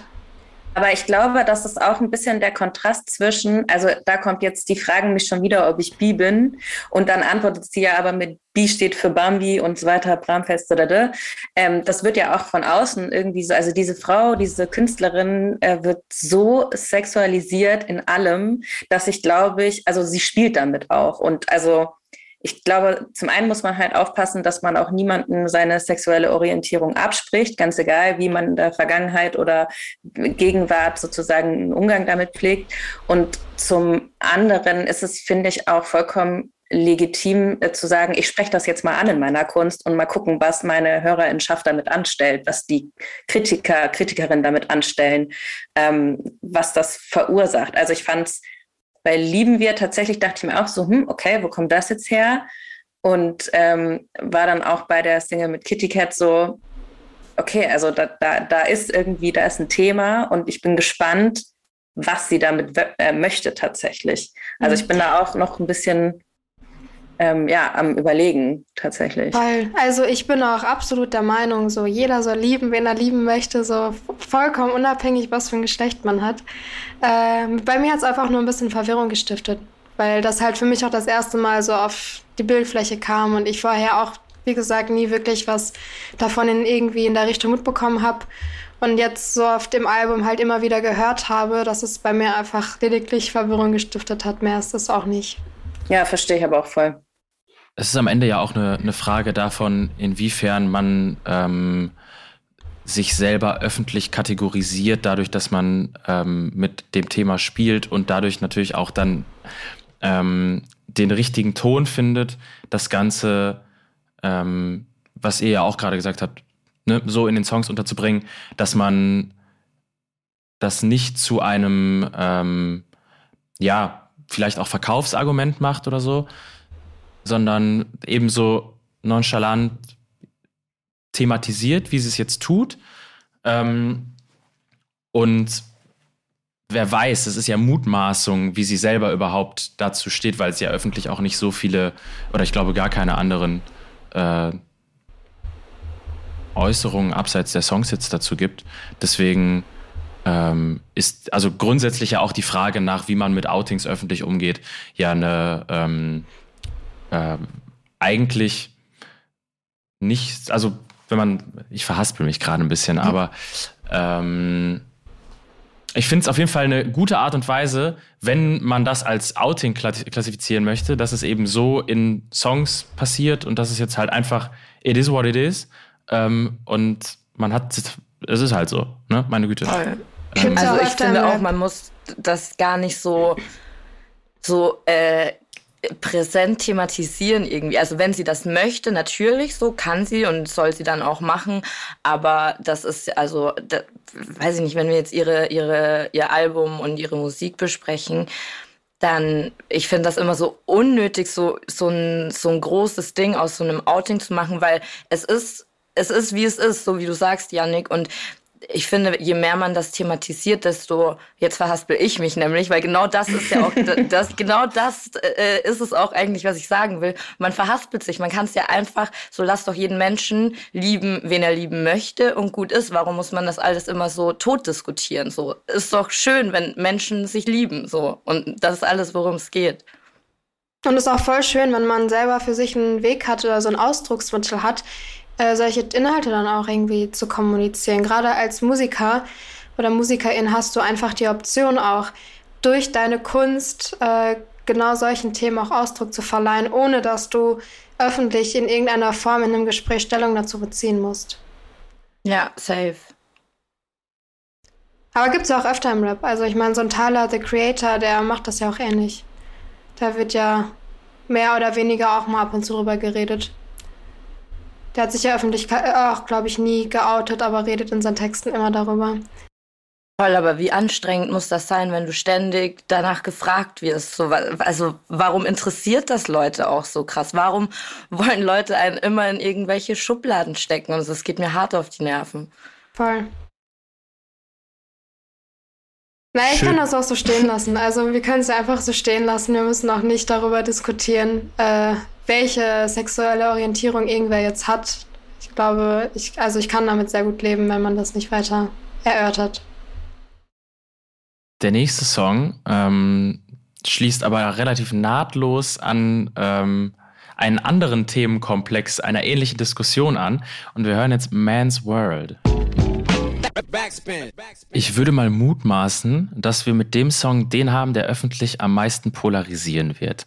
Ähm, alleine auch durch die Auswahl der Personen, die sie in diesem Songtext unterbringt. Wie seht ihr das? Das ist mein absoluter Lieblingstrack bisher.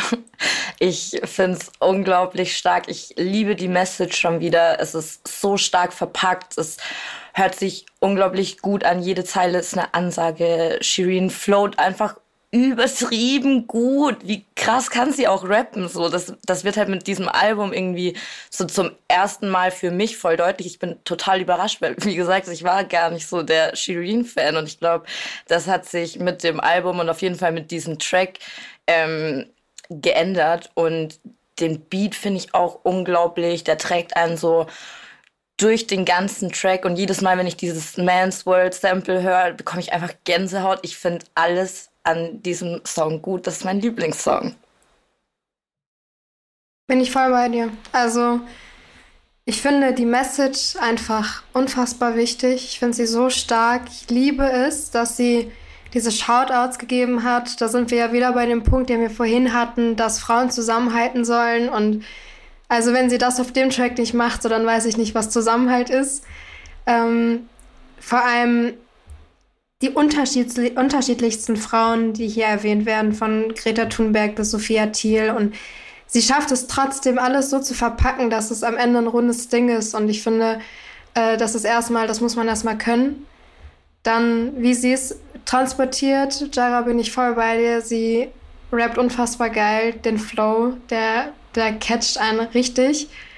Äh, und die Hook, ich bin auch, also ich bin auch ziemlich geflasht. Also das ist der nächste Song, der auch zu meinen Favorites gehört von diesem Album. Ich bin ja überzeugt bin äh, super gespannt, äh, Yannick, was du meinst mit äh, Polarisieren. Ich äh, hoffe, denke, du spielst auf die Shoutouts an, auf die einzelnen. Da sind ja durchaus auch welche dabei, wo man sich denkt, okay, krass, ähm, da geht's jetzt, geht's jetzt darum, dass man allgemein erstmal sagt, äh, wir brauchen hier nicht auf Frauen äh, rumhaten oder sonst irgendwas, ähm, weil wir, ne also Shirin nimmt in dem Moment ja auch Frauen mit rein. Ähm, ich bin komplett an Melania Trump hängen geblieben, wo ich mir so dachte, okay, warte, was? Why? Für was braucht diese Frau einen Shoutout? Also jetzt gar nicht no front, aber es war so wirklich so, ich habe es überhaupt nicht kapiert. Ähm, aber ich glaube auch, dass äh, dann aufgrund, also was heißt aufgrund, dass der Song und dass sie in dem Moment eine komplette Metaebene einnimmt und ähm, quasi erstmal so das, das, das Ding ins Rollen bringt, so, okay, wir fangen jetzt mal ganz vorne an. Das hier ist wirklich eine Männerwelt. Wir leben halt in einem Patriarchat. Ähm, und deswegen müssen wir irgendwie, wir müssen ziemlich weit unten anfangen, übrigens, by the way. Und auf der Welle gehe ich voll mit. Ich finde es auch teilweise, denke ich mir, ey, du hast dir so viel Zeit gegeben. Ähm, du hast äh, irgendwie, du hast krasse Leute dabei gehabt, äh, um, den, um den Song zu schreiben. Ich hätte mir vielleicht an der einen oder anderen Stelle auch einen anderen Shoutout gewünscht, weil ich finde, es gibt noch viele Frauen ähm, in, im Musikbusiness, im Showbusiness, äh, die, die da vielleicht einen besseren Platz gefunden hätten. Aber so, ich check die Message schon auch. Ich war mit der Hook am Anfang so gar nicht irgendwie einfach verstanden. Ich, hab, ich bin da voll drüber gestolpert und dann irgendwann habe ich aber gemerkt, hm, es bleibt voll hängen. Die funktioniert halt einfach. Ähm, und was mich aber auch echt krass geflasht hat, war so ihr Flow. Also das ist ja wirklich alles andere als geradlinig dann irgendwie äh, transportiert. Und da finde ich echt, ähm, ja, da stellt sich halt ein super Können irgendwie auch raus. Und äh, ja, im Allgemeinen die Message, wenn man sie dann so versteht, wie ich sie verstehe, fand ich sie auch echt stabil. Äh, ich wollte nur einmal kurz auf die Message eingehen, dass es bei ihr ja eigentlich nur darum ging, dass sie einfach die verschiedensten Frauen erwähnt, die sich für komplett verschiedene Dinge einsetzen und dass bei allen Frauen immer wieder das, der erste gleiche Punkt im Fokus steht und zwar, wie sie aussehen und dass das immer das übertüncht, wofür sie eigentlich kämpfen oder was sie eigentlich verändern möchten. Also ich bin auf jeden Fall bei dem, ähm, was Luisa gesagt hat, auch nämlich an Melania Trump und an, an äh, Kamala Harris hängen geblieben. Äh, und auch, wie sie in dem Song platziert sind. Und das ist ja eine ganz bewusste Provokation, diese beiden Personen zu wählen und ähm, auch eine Greta Thunberg so zu platzieren, wie sie platziert wurde. Ähm, in, also du hast ja immer so dieses Aufeinanderfolgen und das auf Pamela Anderson, Kamala Harris folgt und das auf Harley Quinn ähm, Greta Thunberg, Greta Thunberg folgt, das sind mit Sicherheit keine äh, Zufälle. Ähm, da finde ich es dann, also sehe ich, dass es halt so dieses, wir schaffen jetzt das Fundament, da fängt die Diskussion an. Ähm, ich glaube aber, dass es, und am Ende muss man da sagen, wir sprechen immer noch über ein Rap-Album und nicht über irgendwelche ähm, aktivistischen ähm, Aktionen, die drumherum passieren äh, finde ich das auch eine, einen krassen Song. Ähm, und ich bin aber gespannt, wie sie jetzt in der Promo-Rutsche zu dem Album, ich habe noch nicht jedes Interview gelesen bisher, ähm, damit noch umgeht und auch mit dem, was noch kommt, weil ich das da sehr interessant fände, ähm, ihre persönliche und etwas ähm, differenziertere Sichtweise auf, warum man die Person so da in Szene setzt, wie man sie in Szene setzt, ähm, durchlesen kann. Bin ich auf jeden Fall gespannt drauf.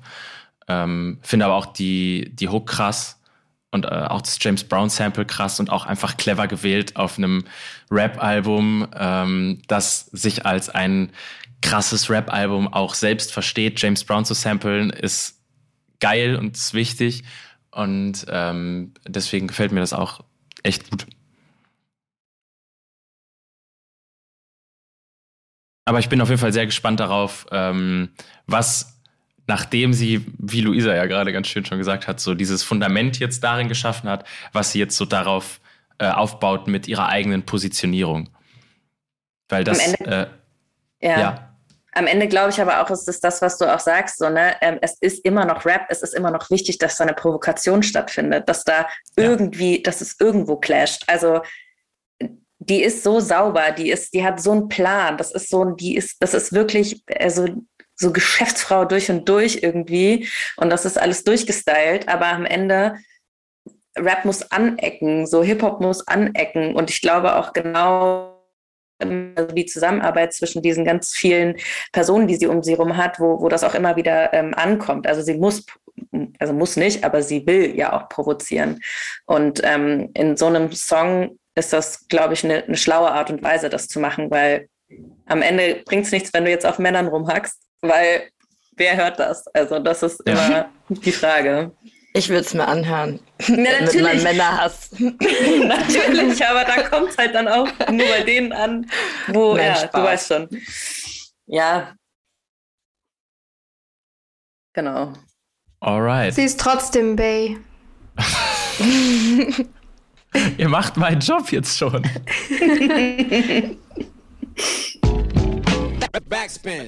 Also hier bricht das Album auf jeden Fall mal einmal sehr mit sich. Funktioniert das für euch oder funktioniert das für euch nicht so gut?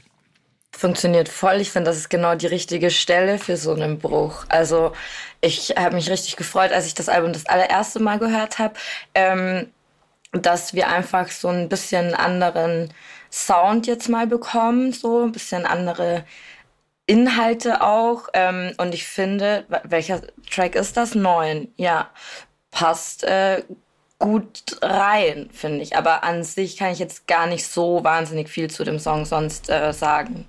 Man muss ja auch bedenken an der Stelle, dass das einer der drei Songs ist, der es von dem verworfenen Album auf dieses Album geschafft hat. Ich glaube, deswegen hört man den Bruch auch, weil es halt einfach nochmal unter ganz anderen Umständen mit ganz anderen Personen auch entstanden ist. Was mich an dem Song ein bisschen stört, ich finde den Beat ein bisschen nervig. Also ich finde den Song an sich schön, wie sie darauf ja eigentlich schon fast eher sogar ein bisschen singt. Ähm, aber der Beat, der, der nervt mich ein bisschen, so wie wir das bei Yannick vorhin war. Ja, ich glaube, ich bin auch, also äh, bei mir kommt der irgendwie einfach nicht an. Also ich merke auch, dass, also ich habe richtig das Gefühl gehabt, als ich den gehört habe, ja, okay, das ist irgendwie so Shirin vor anderthalb Jahren gefühlt, hat mich auch sehr ähm, an Super Size irgendwie erinnert und auch inhaltlich dachte ich mir so, ach komm, da war irgendwie jetzt so, es, es war so viel drin bislang und irgendwie war das für mich wie so eine Pause. Also es war so ein, gut, dann gehe ich jetzt mal kurz aufs Klo. Also ist gar nicht jetzt böse gemeint. Ich glaube auch, dass er, dass der super schön äh, sein kann und dass man sich auch richtig in den irgendwie verlieben kann. Ähm, aber ja, irgendwie bei mir kam er leider nicht so richtig an. Es ist halt am Ende ein Song, der alleine von der Art, wie, wie er geschrieben ist, ganz anders funktioniert als das, was wir davor gehört haben, weil es eben von der auch der Struktur und von dem, was erzählt wird, viel mehr funktioniert wie einfach Popmusik. Ne? Mhm. Also so das, das Thema und wie es aufbereitet ist und auch ähm, wie sie jetzt dann er singt und so, das ist halt am Ende ähm, und deswegen erinnert es wahrscheinlich ja auch an so die äh, Hip-Hop-Pop-Hybride, die man vor ähm, zwei Jahren oder so noch von ihr gewohnt war, ähm, daran. Und auf dem Album muss ich auch sagen, ähm, gibt mir das nicht so viel. Als Song selbst check ich schon, warum der mit Sicherheit gemocht wird. Es ist halt tatsächlich einfach ein kurzweiliger Song. So, wenn man, glaube ich, in der richtigen Laune dafür ist oder sich auf eine Art und Weise damit identifizieren kann, dann wird dieser Song gut funktionieren. Und deswegen ist es auch absolut logisch, den mit aufs Album zu packen. Ähm, für mich als Hörer ist ja auch relativ egal, muss ich sagen. Aber ähm, ja, äh, ist ein Bruch, den, den ich vielleicht nicht gebraucht hätte, muss ich sagen.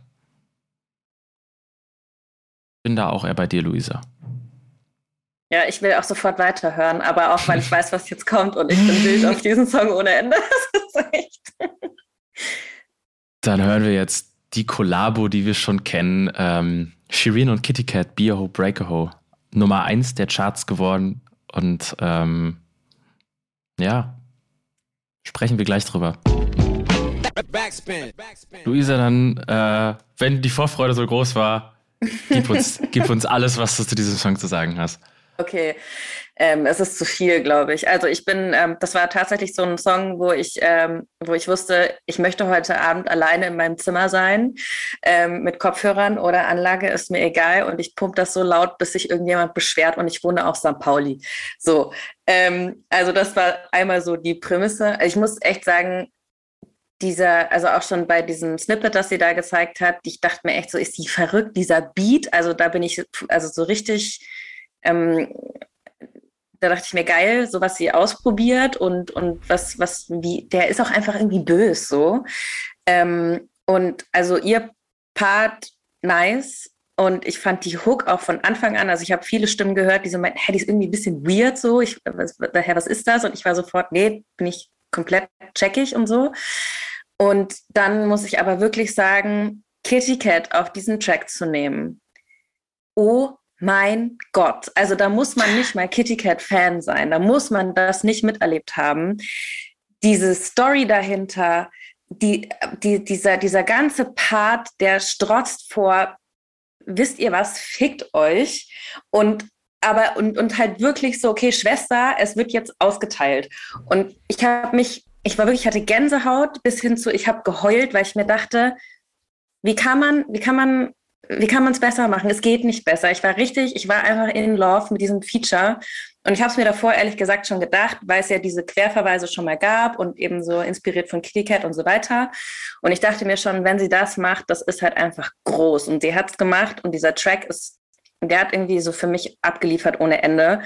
Und also ich kann eigentlich jeder einzelne Line daraus nehmen, aber für mich war es halt wirklich so, okay, wer ist diese Kitty Cat, Argo Berlins Most Hated Ho? Und ich war echt so, ich hatte überall Gänsehaut, weil ich mir dachte, ja, ähm, das musste alles mal raus, ne? Und das musste auch irgendwo raus, wo es gehört wird. Und da hat Shirin halt einfach eine Plattform geboten an eine Frau, an eine Künstlerin, an eine Rapperin, die sich so verstecken musste, die so eingebüßt hat, also auch finanziell, was krass ist. Es, es gibt für mich nichts, was man irgendwie vergleichen kann damit. Es ist einfach absurd, wie diese Frau gelitten hat unter diesem Verstecktwerden und was sie auch kassiert hat von ähm, meistens männlichen Rappern so in Texten ähm, diese Disses, die sie dann selber nochmal austeilt, also dieses, diese, diese Kanisterkopf-Scheiße und so. Also echt, ich war so glücklich. Und als das dann auf eins gechartet ist, war ich da, ich wirklich ein Tränchen verdrückt, weil da dachte ich mir, das ist, das ist so groß und das ist so verdient.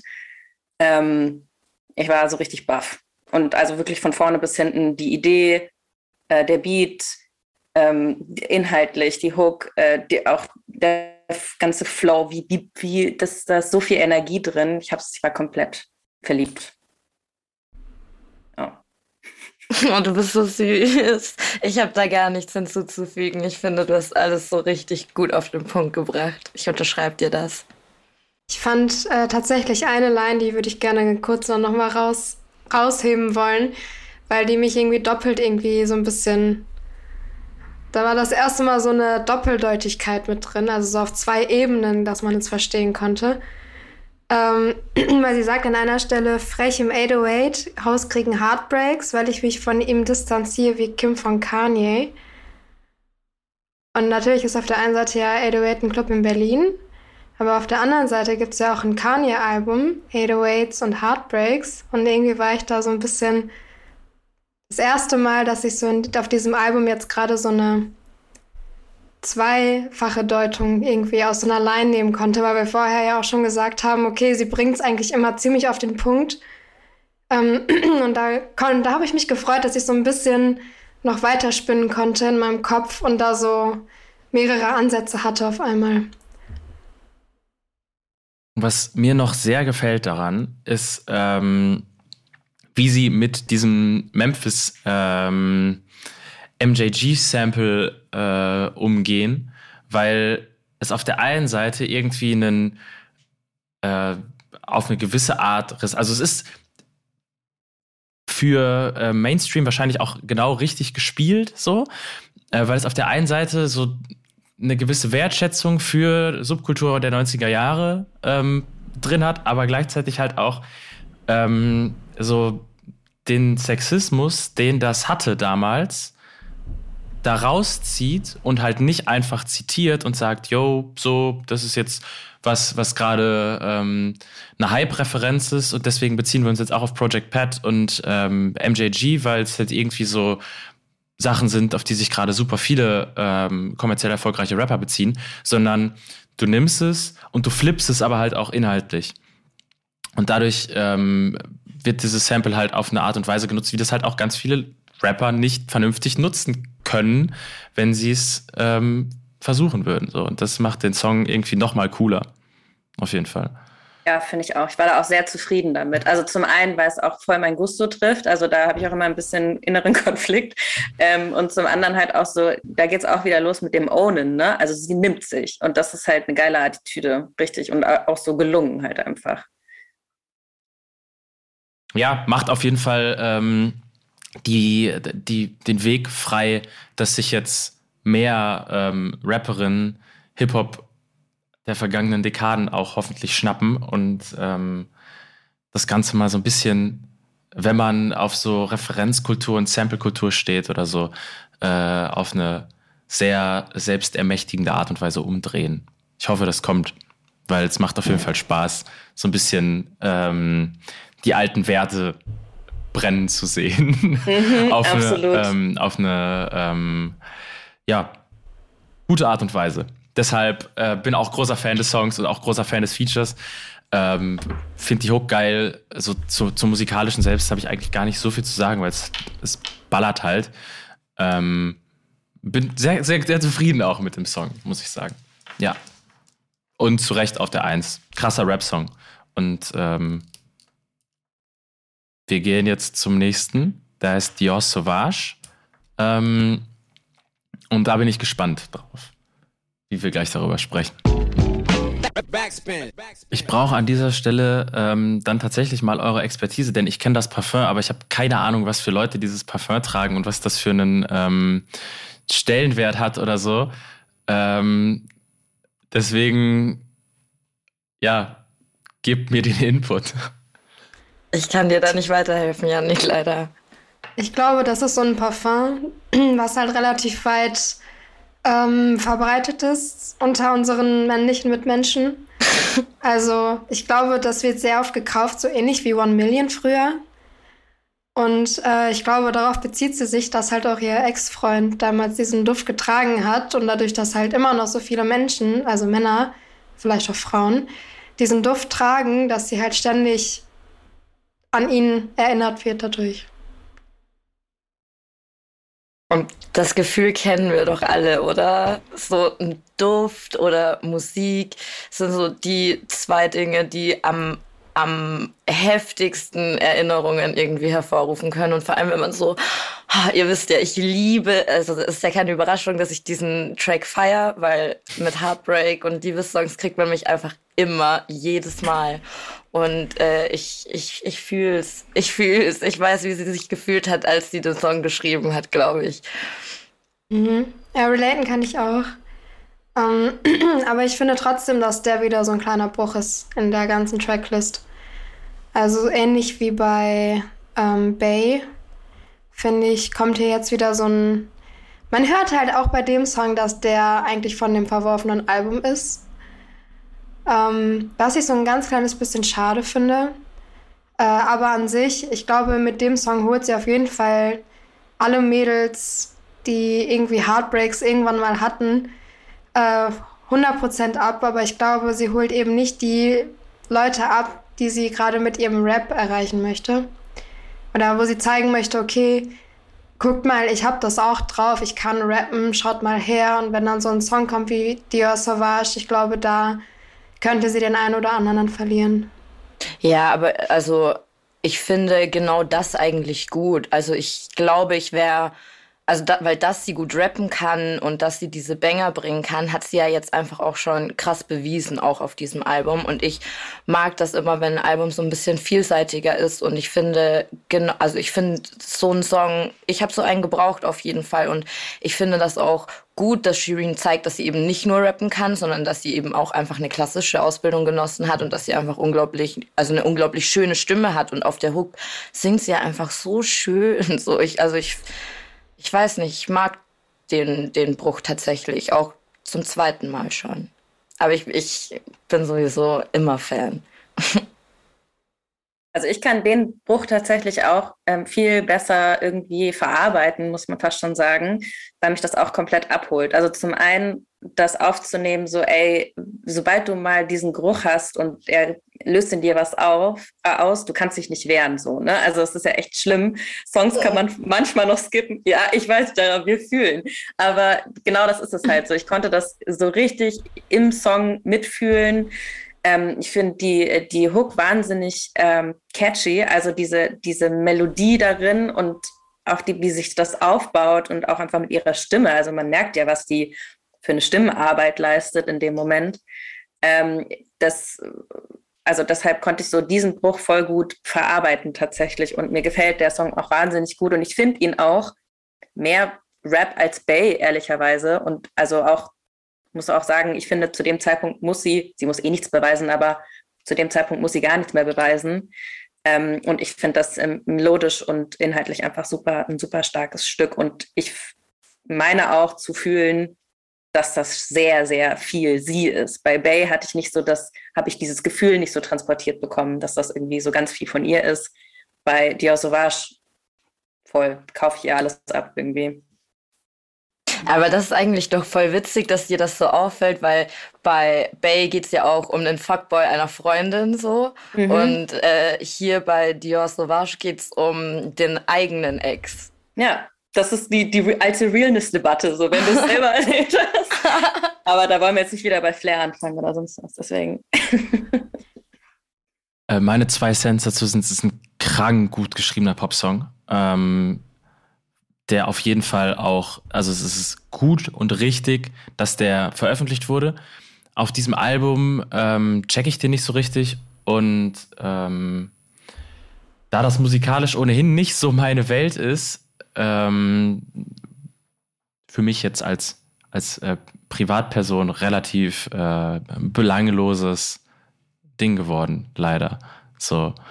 Ähm, aber ich checke absolut, warum der mit rausgekommen ist. Aber ich bin ja auch ein großer Fan von radikalen Alben, deswegen fände ich es viel interessanter, wenn man solche Sachen, so die Songs, die irgendwie auf dem Album dann die Brüche setzen, die aber wirklich gut sind, wenn man die immer so als die Standalone-Singles, immer so in den Zwischenphasen, zwischen so etwas ähm, konsequenter zu Ende gedachten ähm, größeren Arbeiten, sage ich mal so, platziert weil äh, gut, wahrscheinlich am Ende dann eine Sache von, von Aufmerksamkeitsökonomie, die damit reinspielt, äh, sowas mit aufs Album zu nehmen. Aber ja. Ähm, Aber findest du nicht auch, dass das gerade extrem gut zu Shirin auch dann passt? Also, dass man, dass sie da eben diese Vielseitigkeit auch präsentiert und darauf ja scheinbar auch echt besteht, obwohl sie sagt, ich habe ein Album produziert, das ich komplett verworfen habe. Ich nehme aber trotzdem Dinge mit, die jetzt vielleicht gar nicht mal so passen, die vielleicht nicht so schlau sind oder so. Keine Ahnung, dieses Album ist auch urlang so. Aber das finde ich schon auch irgendwie dann stark zu sagen, so, nee, kommt drauf, möchte ich so haben, bleibt jetzt so. Absolut, absolut. Ähm, und finde ich auch total nachvollziehbar. Das ist am Ende halt einfach eine, eine Geschmacksfrage von so, wie hört man sich Alben an und ähm, da man ja sowieso, also es ist ja, ganz ehrlich, es ist ja egal, was ich davon halte. Deswegen, ähm, ja, tut es da gerade, glaube ich, gar nicht so viel zur Sache. Krasser Popsong in jedem Fall. Also im, ein Popsong nicht im despektierlichen Sinne gemeint, sondern einfach ein wirklich gut geschriebener Song. So. um das kurz klarzustellen. Wir glauben es dir, wir glauben es dir. Du hattest einfach nicht den, den Heartbreak, den Jara und ich vor allem hier oh, gerade oh, ganz ja. offensichtlich mit schmerzverzerrten Gesichtern. Zum Glück ist das hier nur im Podcast und keiner kann uns sehen. Ey. Ich glaube, das war, ich glaube, euer Punkt, was bei euch, äh, weshalb euch der Song ja so gut gefällt, ist genau der, was ich kritisiere bei mir. Also ich finde den Song auch wirklich gut, aber bei mir ist das Problem, ich finde ihn schon zu gut, also zu authentisch, dass der, wenn ich dieses Album höre, ich höre diesen Song, der zieht mich runter. Es ist so ah. bei mir, ich, ich spüre das und der zieht mich so ein bisschen mit runter und dann wieder hochzukommen und dann mit dem Album wieder weiterzugehen. Ich, da sehe ich so eine kleine Gefahr, dass er mich dann da irgendwie so ein bisschen rauskickt oder habe ich jetzt halt beobachtet beim Hören. Ähm, ich glaube, das war so mein Problem, weshalb ich so ähm, äh, empfanden, äh, empfunden habe, dass das so ein kleiner Bruch ist, weil der mich so ein bisschen rausholt aus dem Album und mich so ein bisschen runterzieht. Und dann kommt ja noch ein Love-Song gleich drauf und dann dann wieder hochkommen ist halt ein bisschen schwierig. Ja, okay, aber aus der Perspektive checke ich das dann auch. Ich glaube, hätte ich jetzt aktuell gerade auch irgendwie einen Heartbreak oder so, dann würde ich dann würde es mir auch schwerer fallen so. Ja, habe ich aber nicht. nee, so meine ich das gar nicht, oh Gott. Nicht, dass wir hier noch äh, ins Plaudern kommen. Aber ja, nee. Ähm, so mit Abstand und einfach dieses Gefühl, das kann, also ich kann mich dann diesem Gefühl so hingeben, aber ich kann dann auch voll schnell wieder so drauf, drauf los äh, nicht rappen, aber drauf losgerappte Songs hören. Emotionale Achterbahnfahrt ja, auf jeden Fall, dieses Album. Ich, ich, kann auf jeden Fall nicht so gut so mich so schnell von Gefühlen oder Emotionen lösen. Ich glaube, das ist halt einfach so ein persönliches Ding. Mhm. So gar kein Kritik an den Song oder das Album, einfach, das ist, glaube mein Ding so.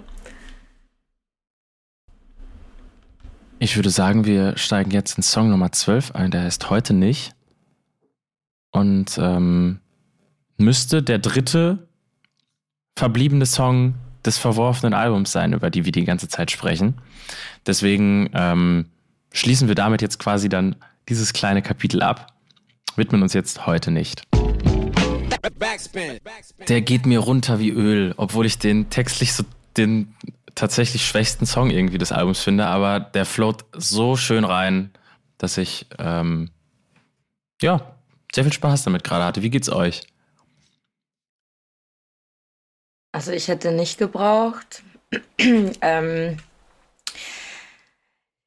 ja, ich weiß, also ich weiß nicht, den mag ich irgendwie nicht so gern. Ich finde, also ich finde, der hört sich schön an. Ich mag dieses ähm, Ding-Thema. Ähm, das finde ich, also ich weiß nicht, das, das gefällt mir, wenn man einfach, also weil es so, so offensichtlich ist, wenn jemand die ganze Zeit Ding sagt und irgendwie so drumherum redet. Diese Ausreden haben wir wahrscheinlich alle schon gehört.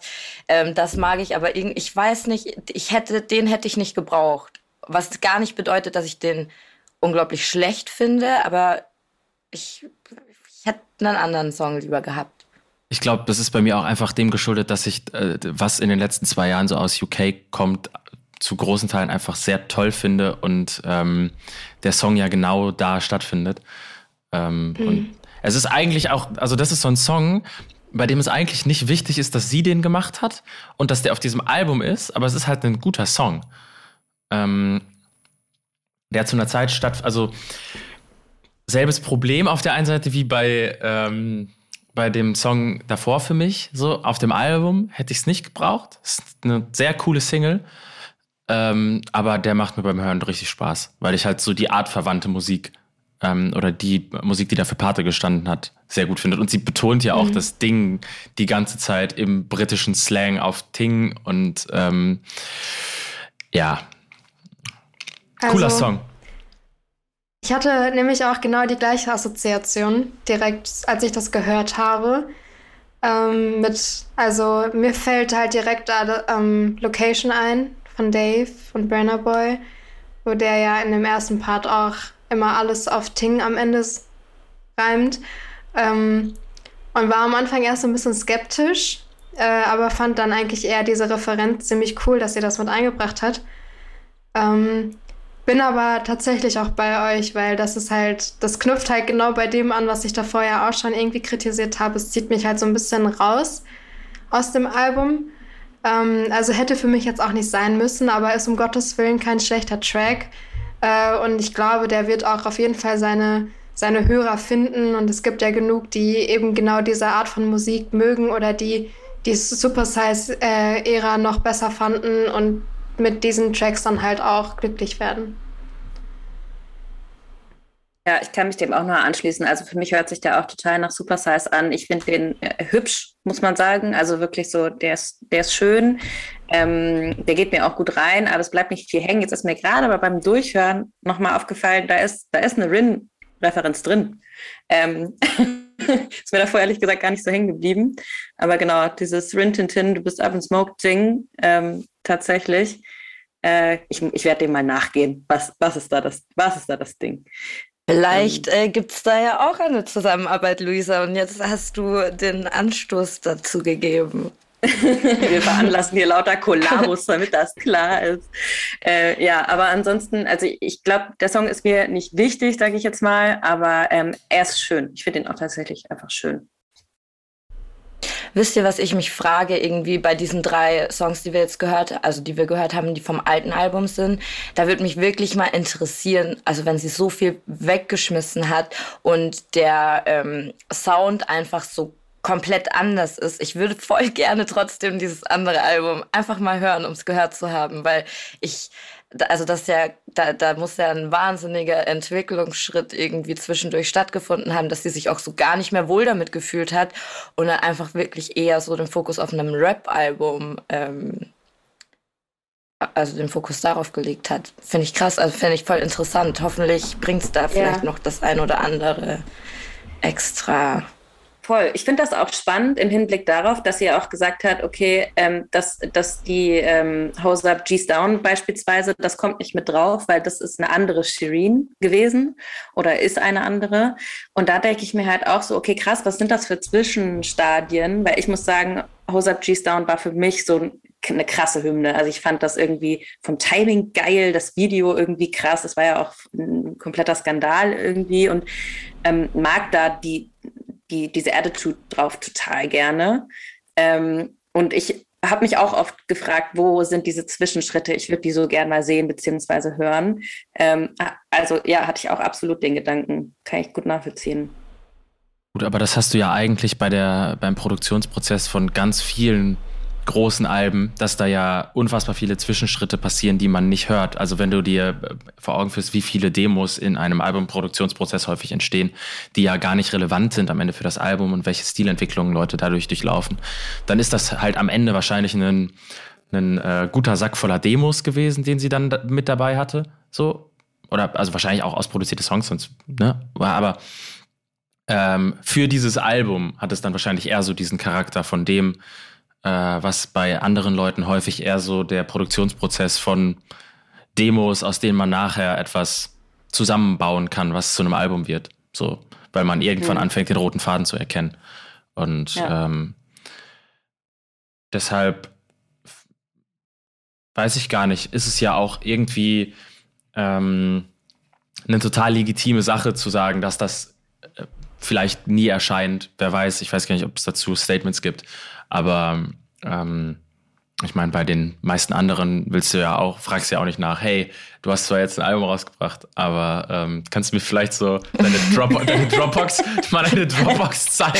Nein, voll so meinte ich das auch gar nicht. Ich finde ich find das einfach bei Shireen einfach so, also bei ihr extrem finde ich, also finde ich es halt einfach krass, weil das ja so ein anderes Album ist. Also ich, mir geht's ja wirklich so, dass ich bis jetzt fast jeden Track einfach unnormal gefeiert habe und das hatte ich halt bei ihr noch, noch nie so, weißt du? Und deswegen würde ich halt voll gerne so aus Neugier, ich bin einfach ein unnormal neugieriger Mensch, äh, wissen und hören wollen, was, ähm, was da alles auf dem Weg dazu entstanden ist, weil auf einmal finde ich ihre Musik wirklich krass so. Und also ich glaube auch mit dem Album, da kommen wir ja dann bestimmt, ich, egal, ich sag das im Fazit.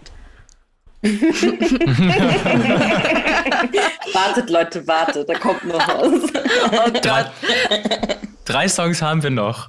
Es sind halt wirklich noch drei Songs. Ich glaube, wir sollten weiterhören, sonst dauert das hier am Ende ähm, nachher wieder zweieinhalb Stunden oder so.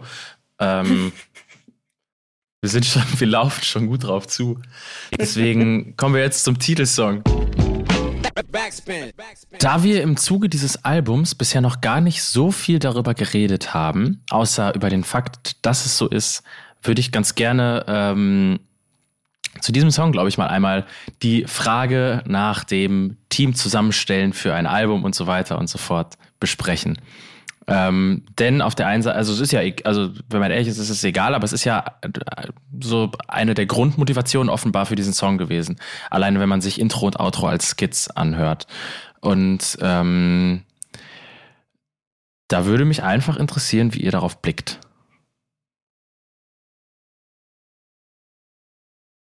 Darauf, dass sie ähm, sich beim Schreiben helfen lassen, äh, helfen lässt oder was? Und, und ihren Umgang damit, weil es ja, also es ist ja so, dass der Song ähm, alleine dadurch, dass man dieses, dieses Skizz da drin positioniert, zu einer Art Rechtfertigung wieder dafür wird, dass man das macht, weil sie mit dem Vorwurf konfrontiert ist, dass sie das macht. Obwohl es ähm, nüchtern betrachtet wahrscheinlich, wenn es andere Leute machen, nicht relevant wird, so in Diskussionen oder auf eine andere Art und Weise relevant wird. Und deswegen ähm, würde ich gerne darüber mal sprechen. Einfach weil es ja etwas ist, dass dieses ganze Album auf dem Weg und auch seit sie ähm, Musik macht und damit so transparent umgeht, wie sie umgeht, etwas ist, das immer wieder bei dem, was sie macht, zu einem Thema wird. Und ähm, da wir bisher noch nicht großartig darüber gesprochen haben, fände ich es interessant, das jetzt zu tun. Mich also, fuckt es ehrlich. Oh, sorry. Oh. Mich fuckt es ehrlich gesagt ziemlich ab.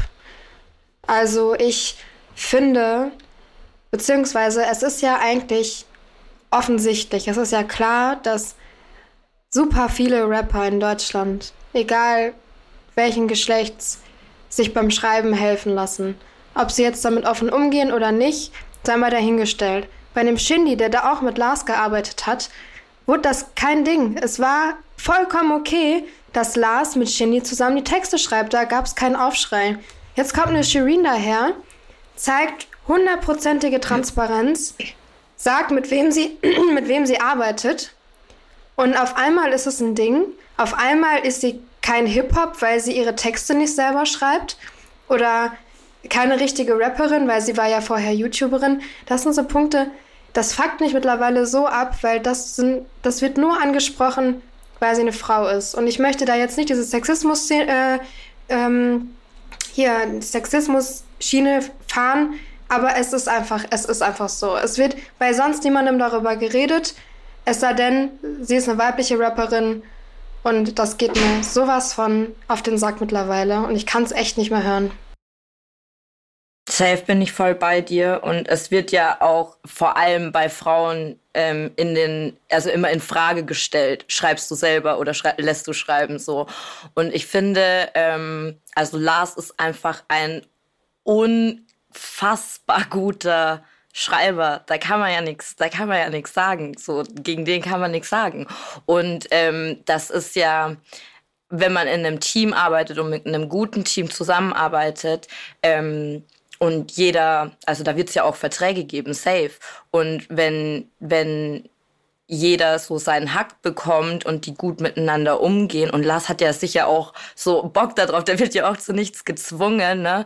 Und ähm, wenn die dann gemeinsam ein rundes Produkt machen und Shirin die, die Stories liefert und Lars dann irgendwie halt ein, ein ja, einen, einen Rap-Text daraus macht, ähm, und die, die da gemeinsam dran arbeiten und jeder so seinen Teil, den er am besten kann, dazu beisteuert, dann finde ich das vollkommen also vollkommen legitim. Genauso legitim finde ich es aber auch, wenn jemand selbst schreibt und darauf stolz ist und das gut kann und das halt ähm, dann auch in den Vordergrund ähm, bringt und thematisiert. Aber ich finde nicht, dass jemand weniger ähm, Rapper oder Rapperin ist, nur weil er ähm, oder sie nicht, nicht selbst schreibt. Ich aber glaube, ich, also ich check schon auch die Gegenseite, ne? wenn jemand, wenn jemand stolz darauf ist zu schreiben und sich das so auf die Fahne schreibt, das check ich auch vollkommen. Aber ich finde beides einfach vollkommen legitim. Wichtig ist halt, wie man damit umgeht und dass Shirin so transparent ist und ähm, da auch so den Fokus drauf liegt. Sie könnte ja auch einfach sagen, ja, so, dazu sage ich nichts mehr. Ihr wisst es doch, so do your research, wie sie ja auch schon gesagt hat, ne? Aber ähm, sie lässt sich da nicht unterkriegen und das, also ich habe ich hab damit kein Problem persönlich, muss ich ehrlich sagen. Ähm, ich glaube, was da häufig eine Rolle spielt, ist, wie ähm, innerhalb von Jugendkulturen, so in den letzten, was weiß ich, wie vielen Dekaden, ähm, was für ein Verständnis von Kreativität da ähm, vermarktet wurde auf eine Art und Weise, weil in dem Moment, in dem es, also es wurde ja über lange vermarktet, seit es Musikindustrie gibt, wenn man so will, und ähm, dass ganz viele ähm, Leute, klar fängt Jugendkultur irgendwo abseits von Industrie häufig an, wenn du Grundsteine legst für gewisse Ideen, die Stile schaffen. Äh, aber ab dem Moment, ab dem du das Ganze so veröffentlichst, wie du es veröffentlichst, da ist ja immer ein Team dahinter. So, und ab dem Moment, ab dem ähm, auch finanzielle Interessen dabei eine Rolle spielen, gehört es dazu. Und gleichzeitig finde ich es halt auch ähm, einen äh, total falschen Ansatz, ähm, Kreativität mit DIY gleichzusetzen. Weil das ja, also das sind ja zwei komplett verschiedene Paar Schuhe. Nur dass halt dadurch, wie ähm, Hip-Hop sich lange selbst inszeniert hat, als eine ähm, ja, DIY-Kultur, wenn man so will, ähm, dafür in sich selbst gewisse Werte kultiviert hat, die ja, Leuten, die nicht jedes Handwerk nach und nach lernen und dann, wenn sie 40 sind, ähm, die erste Platte schreiben können, quasi so. Ähm, wenn man es mal ganz polemisch sagen will, ähm, dass die den kürzeren Weg gehen. Und ich verstehe aber voll, wenn bei einer Shireen da mit dem ähm, Maßstab gemessen wird, dass sie ja bei einer gewissen Einstiegshöhe reinkommt. Das ist aber genauso wie wenn ein Shindy sich einen Lars dazu holt oder so. Wenn du an, an einer gewissen Position bist, dass du ein Netzwerk hast, dann ist es einfacher für dich, mit den richtig guten Nischenleuten zusammenzuarbeiten, als wenn du gerade ein Newcomer bist und du denkst so, okay, ich will aber jetzt mit dem krassesten Writer zusammenarbeiten, dann wird das wahrscheinlich nicht funktionieren. So, das ist dann halt am Ende eine, eine Hürde, die dir der Markt da äh, in den Weg stellt.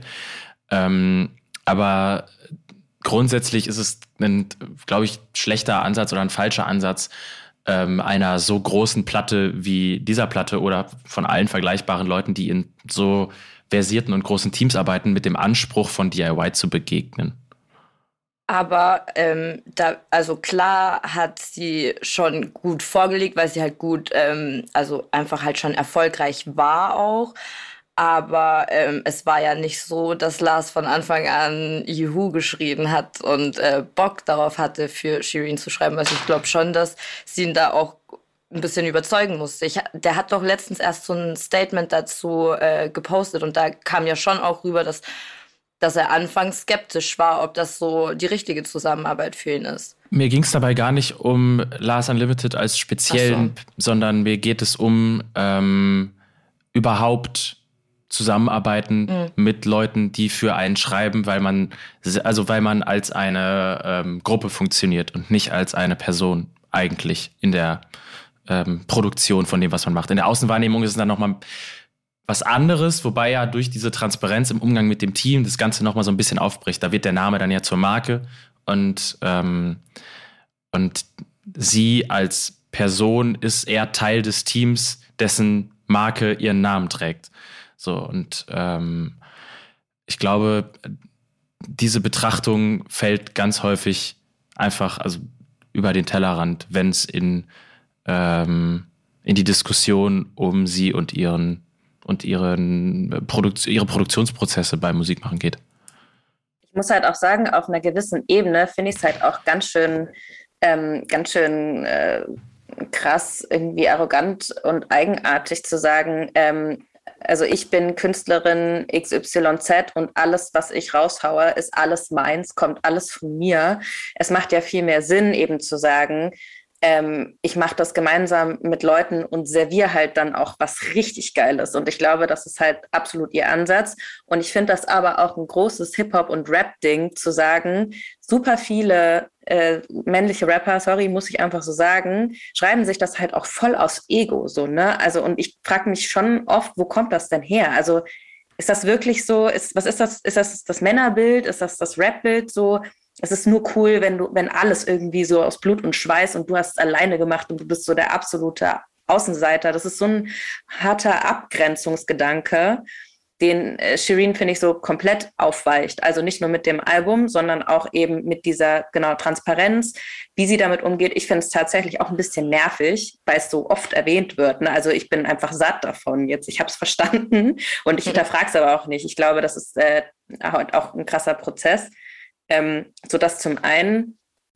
Und äh, deswegen, äh, ich finde es auch tatsächlich ein bisschen bisschen anstrengend und mir tut Lars in der Diskussion ehrlicherweise auch ein bisschen leid, weil also krass, wie, wie doll muss man denn irgendwie verargumentieren und hinter einer Künstlerin stehen, dass man für sie schreibt? Was soll das? Also das ist irgendwie so, so eine weirde Diskussion. Ähm, und ich bin mir ziemlich sicher, untereinander und überhaupt gibt es das schon über Jahrzehnte. Aber in, in welcher Dimension das aufploppt bei ihr, das ist halt schon, also und da muss ich leider schon sagen, ich würde da die Sexismusdebatte dann doch wieder aufmachen. Ähm, sie ist halt eine Frau und ähm, dann halt auch noch eine sehr angreifbare, was in dem Track, finde ich, auch super gut rüberkommt, ist halt wirklich nochmal so dieses, also ihr Typ funktionierte bis dato in Deutschland nicht. Und das stimmt halt. Und das ist irgendwie auch so ein, so ein Beweis dafür, so, ey, und ich serviere euch aber trotzdem halt hier gerade so richtig was krasses. Und das ist ein Gemeinschaftsprojekt. Und das finde ich eigentlich mega, das ist eigentlich mega Hip-Hop, das sowas zu sagen, irgendwie man, man macht das aus einer Gemeinschaft raus. Ähm, was ich noch interessant finde und was ich gerne reingeben würde in diese Runde, äh, ich musste super doll lachen bei der Hook äh, und ich finde es auch ziemlich dreist, in der Hook mehrfach äh, hier eine bestimmte Person zu dissen. ja, und das halt dann irgendwie, was, wie oft sagt sie das in der Hook? Und da war ich auch schon so, ey, das ist, ich. Ja, das ist halt echt, ähm, mutig und ich ähm, muss ja ehrlich sagen, ich habe ich hatte, ich hab da so ein bisschen Bock drauf. Das ist auch mein Entertainment, sorry. Ähm, ja, das fand ich irgendwie auch, ähm, ja, ist rausgestochen für mich, auf jeden Fall.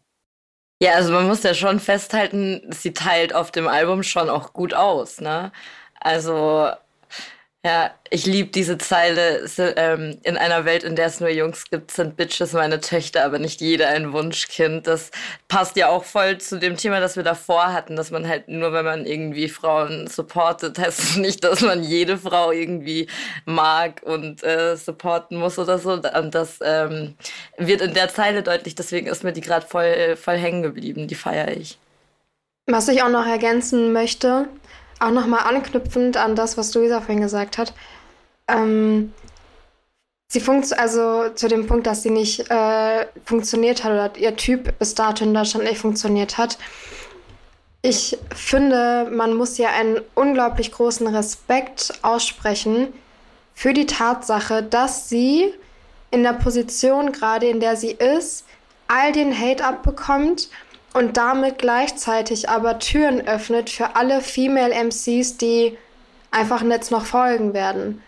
Also grundsätzlich sie ist so die Pionierin des, also ich will das jetzt, ich möchte die anderen Deutschrapperinnen, die es schon auch lange gibt, nicht ähm, unter den Schöffel äh, kehren. Ähm, aber die Art von Shireen, die ist bis dato halt einfach noch nicht da gewesen. Und dadurch polarisiert sie so unglaublich stark und gewöhnt die Masse daran, dass es einfach auch diese Art von Female MCs gibt und dass man sich daran gewöhnen muss, dass sie da sind, dass man sie tolerieren muss und lädt damit halt ein, dass auch mehr Frauen noch in den Rap, in dieses Rap-Game kommen. Und das wollte ich auf jeden Fall nochmal betonen, weil ich das unglaublich toll finde. Und auf der anderen Seite natürlich auch unglaublich schade für Shireen, dass sie gerade so Magnet des Hates ist und das alles erstmal abbekommt, damit andere Frauen, die halt noch folgen, eben diesen Weg haben, den sie haben können später. Was mir gerade noch einfällt, habt ihr schon äh, We Were the Crown gesehen? Die Arte-Doku, an der ja auch unter anderem Falk beteiligt war, da spricht ähm, Cora E. auch häufig über ihre Position, die sie damals hatte und wie sie sich selbst auch in der Szene wahrgenommen hat und dass sie ähm, das schließt vielleicht noch mal so ein bisschen an an den äh, Kulturanspruch, mit dem man irgendwie so den verschiedenen äh, Personen begegnet, dass sie halt gesagt hat, so sie stand irgendwie für sich selbst. Ähm, ich hoffe, ich gebe es korrekt wieder, weil es ist schon ein paar Wochen her, dass ich es gesehen habe, nie in einer direkten Competition mit zum Beispiel einer Sabrina Settler oder so, weil sie auf verschiedene Arten und Weisen Musik gemacht haben. Ähm, selbst wenn man irgendwie dieselben Stilmittel genutzt hat, um sich auszudrücken, ist der Hintergrund bei Cora E viel eher diese Jam-Kultur und ähm, so ne, Hip-Hop als das Kulturelle, wie es sich ursprünglich selbst verstanden hat. Und ähm, Sabrina Settlur dann eher als Person innerhalb dieses Kosmoses mit aber einem ganz anderen ähm, Anspruch daran, was man überhaupt verkörpert und wie man auf diesem Weg dahin das umsetzt. So, also am Ende wahrscheinlich eher einen äh, Ansatz, der dann halt aus der Popmusik kommt, so im äh, Stil um, um im Stilnamen quasi zu nutzen und nicht als so den Oberbegriff für alles Jugendkulturelle. Und bei einer, ähm, bei einer Cora E ist es dann halt eher der subkulturelle Anspruch. Und das wird dadurch, dass jetzt zum Beispiel hier in Last Unlimited oder so mit dann mitmischt, nochmal so ein bisschen vermengt und verwischt, so, wo jetzt irgendwie dieser äh, ursprüngliche Kulturanspruch stattfindet und wo jetzt die Mechanismen aus der Musikindustrie vielleicht greifen, in denen das Ganze dann stattfindet. Aber ähm, das ist so eine, eine ähm, Positionierung, die ich ganz interessant fand, auf jeden Fall, auch jetzt in Betrachtung auf dieses Album, das dann, eine, also auf eine gewisse Art und Weise wird, glaube ich, bei der Diskussion um eine Shireen David ähm, irgendwie ja, mit den falschen Maßstäben gemessen, die irgendwann in den 80er Jahren aus einer anderen Subkultur, einer anderen Zeit entstanden sind, die nur noch denselben Überbegriff haben. Voll. Und jetzt überleg dir mal, wie scheiße das eigentlich ist, dass man, dass sich da Rapperinnen mit Rapperinnen vergleichen müssen und dass man nicht einfach so sagen kann, ja, nach meinem Gusto mache ich es halt und nicht dieses Geschlecht habe ich halt. Das ist so abgefuckt. Also da regt mich gerade schon wieder tierisch auf. Ja, aber es ist ja einfach auch ein unglaublich nerviges Thema. Aber darf ich kurz was zur ähm, Hook sagen? Die hat mich nämlich irgendwie voll an so ich weiß nicht, so 2000er RB-Songs äh, erinnert und ich feiere die Hook voll. Wie, wie steht ihr zu der? Es sind die Synth-Plugs, äh, die haben mich mhm. auch, ja, safe. Ich habe gerade gemerkt, ähm, nee, lass uns auch über die Hook reden. Ja, das war's eigentlich schon. Ich wollte nur ah, sagen, okay. dass die mich an so 2000er R&B-Songs äh, erinnert und mir so Flashbacks gibt und schon allein deswegen feiere ich den Track. Ähm, aber Baser, du, du hast dich ja äh, vorhin schon auf den gefreut. Du hast doch bestimmt auch noch was zu sagen, oder? Ja, ich finde einfach inhaltlich deckt dieser Song so viel ab. Und bei mir hat sich über die ganze letzte Woche eh schon so eine komplette Wut angestaut, weil jedes Mal, wenn Shireen irgendwo Thema wurde, jedes Mal einfach nur so eine riesen äh, Hate-Welle kam, ähm, die meiner Meinung nach total irrational und größtenteils auch unbegründet ist, weil eben sich super viele Leute nicht mit ihr auseinandersetzen, sich eben nicht ihre Texte angucken oder eben ihre Geschichte auch nicht ähm, kennen und äh, einfach nur total irrational überall irgendwie so Hate rauslassen und in dem Track, finde ich, geht sie halt echt gut auf diese Themen ein, die ihr ständig vorgeworfen werden. Alles, was sie an Hate immer abbekommt, eben mit diesem, dass sie ihre Texte nicht selber schreibt oder dass sie die Musik jetzt nur macht ähm, wegen Kommerzzwecken. Also, dass sie äh, das nur gemacht hat, weil äh, Hip-Hop gerade so, so im Hype ist und wenn eine andere Musikrichtung irgendwie gerade im Hype gewesen wäre, hätte sie, wäre sie auf den Zug aufgesprungen und so weiter und so fort. Und ähm, ja, der hat mich einfach ziemlich mitgenommen und ich konnte es voll verstehen und eben weil sich auch bei mir diese Wut angestaut hatte, hat der so ein bisschen auch mir geholfen, so einmal diesen Frust abzulassen. den sie wahrscheinlich auch tagtäglich ja seit Jahren schon mit sich rumschleppen muss. Und deswegen habe ich mich sehr auf den gefreut. Das ist doch ein schönes, ähm, schönes abrundendes Statement zu diesem Song. Ich würde sagen, wir gehen jetzt auf die Zielgerade. Ist vielleicht ein bisschen leichtfertig gesagt, wenn man das Outro noch besprechen muss. Aber äh, wir gehen jetzt zum vorletzten Song äh, auf die Zielgerade der konventionellen Songs dieses Albums, hören schlechtes Vorbild und danach noch die Bramfeld-Stories. Aber vorher haben wir mit Sicherheit noch ein paar Worte zu schlechtes Vorbild.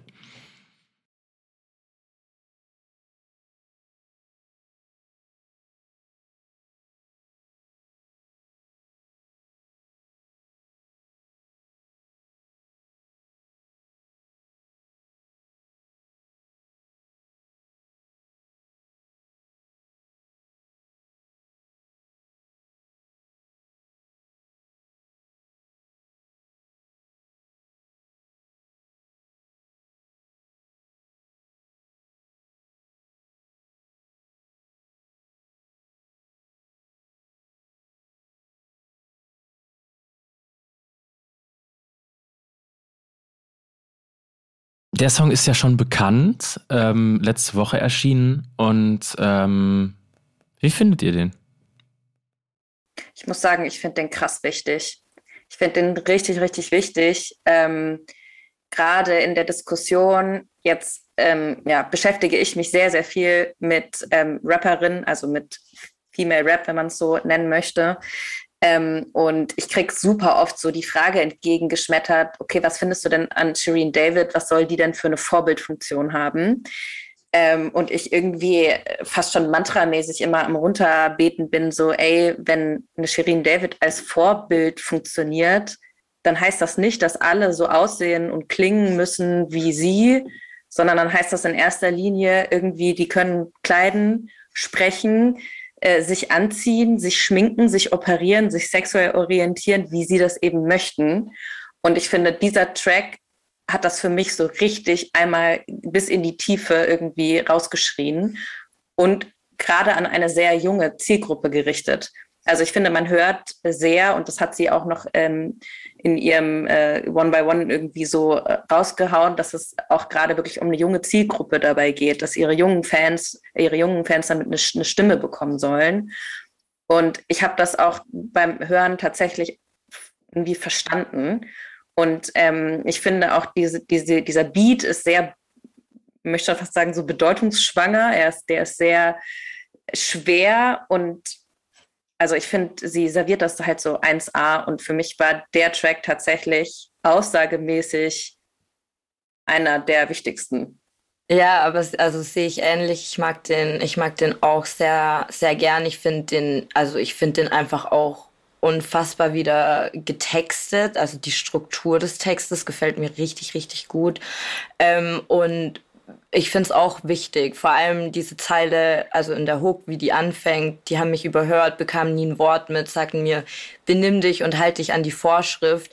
Das ist ja schon auch wirklich was, was einem als, als also ich muss jetzt auch wieder äh, als Frau sprechen, aber was einem halt als junges Mädchen und als junge Frau gesagt wird, so ja, fall bloß nicht auf, benimm dich, äh, fall nicht aus dem Raster und dass Shirin einfach sagt so, ey, nee, Leute, es ist voll in Ordnung. Jeder darf so seinen eigenen Lebensweg irgendwie selbst gestalten und ähm, muss sich eben nicht an irgendwelche Vorschriften, ähm, die andere einem auferlegen wollen und ähm, also ihr wisst, was ich meine. Ich rede jetzt nicht davon, alle Regeln zu brechen, so, sondern einfach eben sich selbst zu finden und sich selbst kennenzulernen. Und deswegen finde ich ähm, diesen Text auch sehr, sehr wichtig und ähm, unterschreibt ihr, dass das Shirin David auf jeden Fall als gutes Vorbild fungieren kann.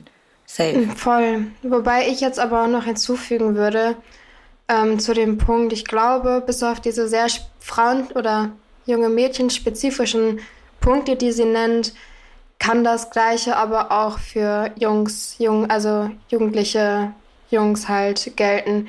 Gerade dieser Aspekt, dass man überhört wird, dass einem nicht zugehört wird und so weiter und so fort. Das ist ja, glaube ich, grundsätzlich komplett auf die Jugend übertragbar, dass man da einfach immer diese, diese Ansicht hat, ach, ihr seid eh noch viel zu jung, um irgendwie eure eigene Meinung zu haben. Das, was ihr sagt, das zählt ja eh nicht. Werdet erstmal erwachsen und dann könnt ihr mitreden, so nach dem Motto. Ähm, deswegen finde ich den tatsächlich auch einfach grundsätzlich wichtig für, für junge Menschen, die mhm. vielleicht noch zur Schule gehen, Ähm, jetzt unabhängig von den spezifischen Sachen mit dem Sportlehrer beispielsweise oder so, was ja, denke ich, dann tendenziell eher junge Mädchen dann erleben.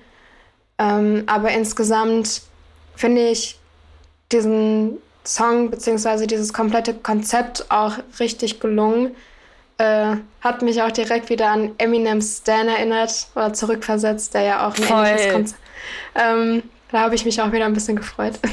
ähm, ja, aber insgesamt ein sehr, sehr wichtiger, bedeutungsvoller und ähm, wichtiger Track auf diesem Album. Ich habe gar nichts inhaltlich hinzuzufügen. Bin mit dem, was ihr gesagt habt, absolut zufrieden. Ähm,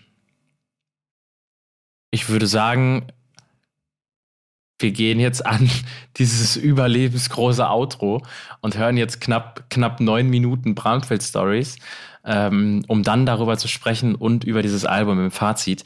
Denn, äh, naja, wir sind lange über die Zwei-Stunden-Grenze. Ähm, deshalb versuchen wir das, glaube ich, jetzt auch nochmal zu schaffen. ai, ai, oh Mann, man merkt, es wird spät. Mhm. Nun gut. Nun gut. Ab zu den Bramfeld-Stories. Wie sagt man so schön? Real Rap. Ja, es ist, das ist ein krasser Song. Ähm, ich weiß nicht, ob man da großartig viel mehr zu sagen muss, als dass es ein krasser Song ist, weil die Geschichte jetzt en Detail aufzuarbeiten, ähm, ist, glaube ich, absolut fehl am Platz. Ähm, und wie es erzählt wird, funktioniert für mich auch sehr gut. Ich weiß nicht, wie das für euch ist, aber ähm, krasser Song. Und ich finde es noch krasser, dass das das Outro ist. Oder? Ja, das, das ist aber konsequent. Also ich, also woanders auf dem Album kann man den eigentlich ja nicht wirklich positionieren. Ich habe mit Bars angefangen und es muss mit Bars enden. Aber also, mutig, ja, halt so ein zehnminütiges Ding hinzustellen, wo, wo man halt auch gut sagen könnte, okay, also vielleicht kommen nicht mehr alle mit, weil ich meine, das Album an sich ist ja auch irgendwie so voll und so viel. Ich fand es auch mutig, das zu machen, auf jeden Fall. Wobei ich aber das Gefühl habe, ähm, dass man voll gut, ähm, ja, wie nennt man das so? Du, du wirst halt so bespielt die ganze Zeit. Also das ist, ich habe ein bisschen das Gefühl gehabt, so, dass man mir gerade so eine Geschichte vorliest. Und ich finde, es hat nochmal noch einen ganz anderen ähm, Beiklang, wenn du weißt, dass das alles so passiert ist, dass das alles so ihr Leben ist, was sie so Step by Step, so größtenteils, also natürlich grob, aber einmal kurz alles erwähnt und aufarbeitet. Und wenn du da wirklich zuhörst, dann finde ich, ist der Track auch echt schnell vorbei. Also ich habe dann keine, nicht das Gefühl, dass dieser Track gerade neun Minuten lang lief, sondern das ist, als hätte ich gerade zwei Seiten von einem Buch gelesen, so mäßig. Ja, voll gut. Stimmt. Ja, er ist kurzweilig auf jeden Fall. Und was ich auch echt sagen muss, also ich hatte auf dem ganzen Album Gänsehautmomente äh, Momente, und ich war aber so ganz am Ende, wie sie dieses Bitches noch rauspresst. Das ist geil. Ich finde, da ist echt noch mal eine Energie drin und das ist halt wirklich so ein, sie sagt das ja selber gerne so Period, aber das ist noch mal ein ganz anderes. Das ist so ein Bitches brauchen Rap Period, Bitches irgendwie. Ähm, das fand ich nochmal richtig geil, weil da nochmal super viel Energie rübergekommen ist und dann halt aber auch echt mit so einem, ja, Punkt dahinter. Fand ich geil. Und mein erster, mein erster Satz, nachdem ich das gehört hatte, das war auch nachts, da kam das ja mit dem Video raus, was ich auch total stark finde. So, das funktioniert ja nur mit ihr und äh, Licht und keine Ahnung was. Ähm, mein erster Satz, den ich laut ausgesprochen hatte, war: Meine Fresse hat Lassig da die Finger wund geschrieben. Das war wirklich so ein, ja, das war Arbeit, das Ding, auf jeden Fall. Aber was für ein geiles Ergebnis, oder? Und ich finde auch ganz ehrlich, wenn jetzt wirklich nach diesem Album immer noch Kommentare kommen, was hat Shirin mit äh, Rap zu tun, Alter, den beiß ich. Weil hör dir doch einfach dieses Album an. Meine Güte, wenn das kein Rap ist. Da muss man auch, äh, glaube ich, wirklich suchen, dass man oder blind sein, dass man äh, sowas noch auf die plakative Art und Weise sagt. Ja, oder halt ignorant, aber das sind halt leider echt viele, ne? Also, ich glaube, da bleiben trotzdem noch, genau, da bleiben trotzdem noch so ein paar Beiter, aber gut, Jara Bass zurück, Leute. Mhm. Was ich finde, was man auch nicht sagen kann, ist, dass sie nichts zu erzählen hat, beziehungsweise keine Message zu verbreiten hat oder sich für die richtigen Dinge einsetzt und ihre Stimme an den richtigen Stellen nutzt. Weil aber äh, da hatten wir ja auch irgendwie ein, ein äh, Stammtisch-Zitat gepostet, wo Nico meinte, so, sie nutzt ihre Reichweite an den richtigen Stellen, um die richtigen Inhalte zu vermitteln. Und da gab es auch so viele Kommentare drunter, so ja, hä, was, was für Messages denn, was für Inhalte verbreitet sie denn, dass man sich operieren lassen soll und so weiter und so fort. Das ist super viel so äh, Hate-Sachen. Und ich finde, wenn man dieses Album gehört hat, dann zählt dieses Argument nicht mehr, weil jetzt die erzählt, also sie nimmt so wichtige Themen mit aufs Boot und, und rappt darüber auf diesem Album und verpackt es so geil, ähm, dass äh, dieses Argument nicht mehr zählt, dass sie nichts oder dass sie sich nicht für die richtigen Dinge einsetzen würde. Man merkt, finde ich, auch da, dass da voll der Prozess dahinter ist. Ne? Also man muss sich auch mal überlegen, wie jung diese Frau halt in die Öffentlichkeit äh, äh gekommen ist und was sie da für einen Prozess irgendwie hat. Sie hatte ja auch hier bei äh, Juicy Money war irgendwie YouTube Stupid Money und so. Also das, da sind ja auch so ein paar ähm, Verweise drauf, so ey, es war, ich bin Mensch, so ich mache Fehler und auch meine Karriere baut auf gewissen Fehlern auf und auf Lernen. Und ich finde, jetzt gerade merkt man schon, die hat sich doll angestrengt, die ist sehr viel weitergekommen, musikalisch, äh, als Künstlerin, als Marke, als äh, Person. Also finde ich auch sehr ähm, vielseitig und halt, ich finde sie halt wahnsinnig spannend. Also überall da, wo ich sage, es trifft vielleicht meinen Geschmack gerade nicht, kann ich immer sagen, ja, aber ey, als Marke, als Kunstfigur ist diese Frau so krass interessant. Das ist ähm, super reichhaltig irgendwie du wirst ja nie jemanden finden, ähm, wo du mit allem einverstanden bist und wo du, wo du gar nichts irgendwie anders siehst oder so. Genau darum, also darum geht's ja auch gar nicht. Aber es, ähm, es sind einfach wichtige Punkte, auf die man sich, finde ich, einigen muss. Und ähm, da, da trägt sie einiges dazu bei, dass Leute diskutieren und vielleicht irgendwie ähm, gemeinsame Nenner irgendwie finden. Und deswegen feiere ich dieses Album übertrieben und ich hätte niemals gedacht, dass ich äh, mal zu einem Shireen-Fan werde. So, aber es ist passiert. Ich finde es auch unfassbar wichtig, dass es das, wie sie haben und dass es sie gibt, ähm, einfach auch alleine schon aus den Gründen, dass sie sich auch beispielsweise diese ganze deutsche MeToo-Geschichte, weißt du, sie ist eine der wenigen, die wirklich Position bezieht. Ob das jetzt richtig war oder nicht, hinterher, aber sie bezieht Stellung und verschweigt das nicht oder schweigt das nicht tot, wie super viele andere das gemacht haben und auch einfach, weiß ich nicht, sie redet ja von wirklich Problemen, die sie selber auch erlebt. Ich glaube, nichts auf dem Album, was sie so erzählt, ist nichts, äh, ist nicht etwas, was sie nicht auch selber in irgendeiner Form schon mal bis zu einem gewissen Punkt erlebt hat. Und ich glaube, da spricht sie einfach auch super vielen endlich mal aus dem Herzen, gerade weiblichen Rap-Hörerinnen, ähm, die vielleicht sich auf der männlichen Seite nie so wirklich verstanden gefühlt haben oder da eher das Gefühl hatten, okay, die sehen uns Frauen vielleicht auf eine andere Art und Weise, als wir vielleicht gesehen werden wollen. Ähm, und da hat man endlich mal so, so ein bisschen dieses Gefühl, okay, man, man kann da so anknüpfen und versteht es. Und ob man jetzt ihre Musik mag oder nicht, das ist äh, hin oder her. Aber man kann ihr auf jeden Fall in dem Punkt nicht nachsagen, dass sie äh, es nicht drauf hätte, die richtigen Messages zu verpacken. Ich glaube, wir befinden uns schon mitten in dem Fazit zur Platte. Ähm und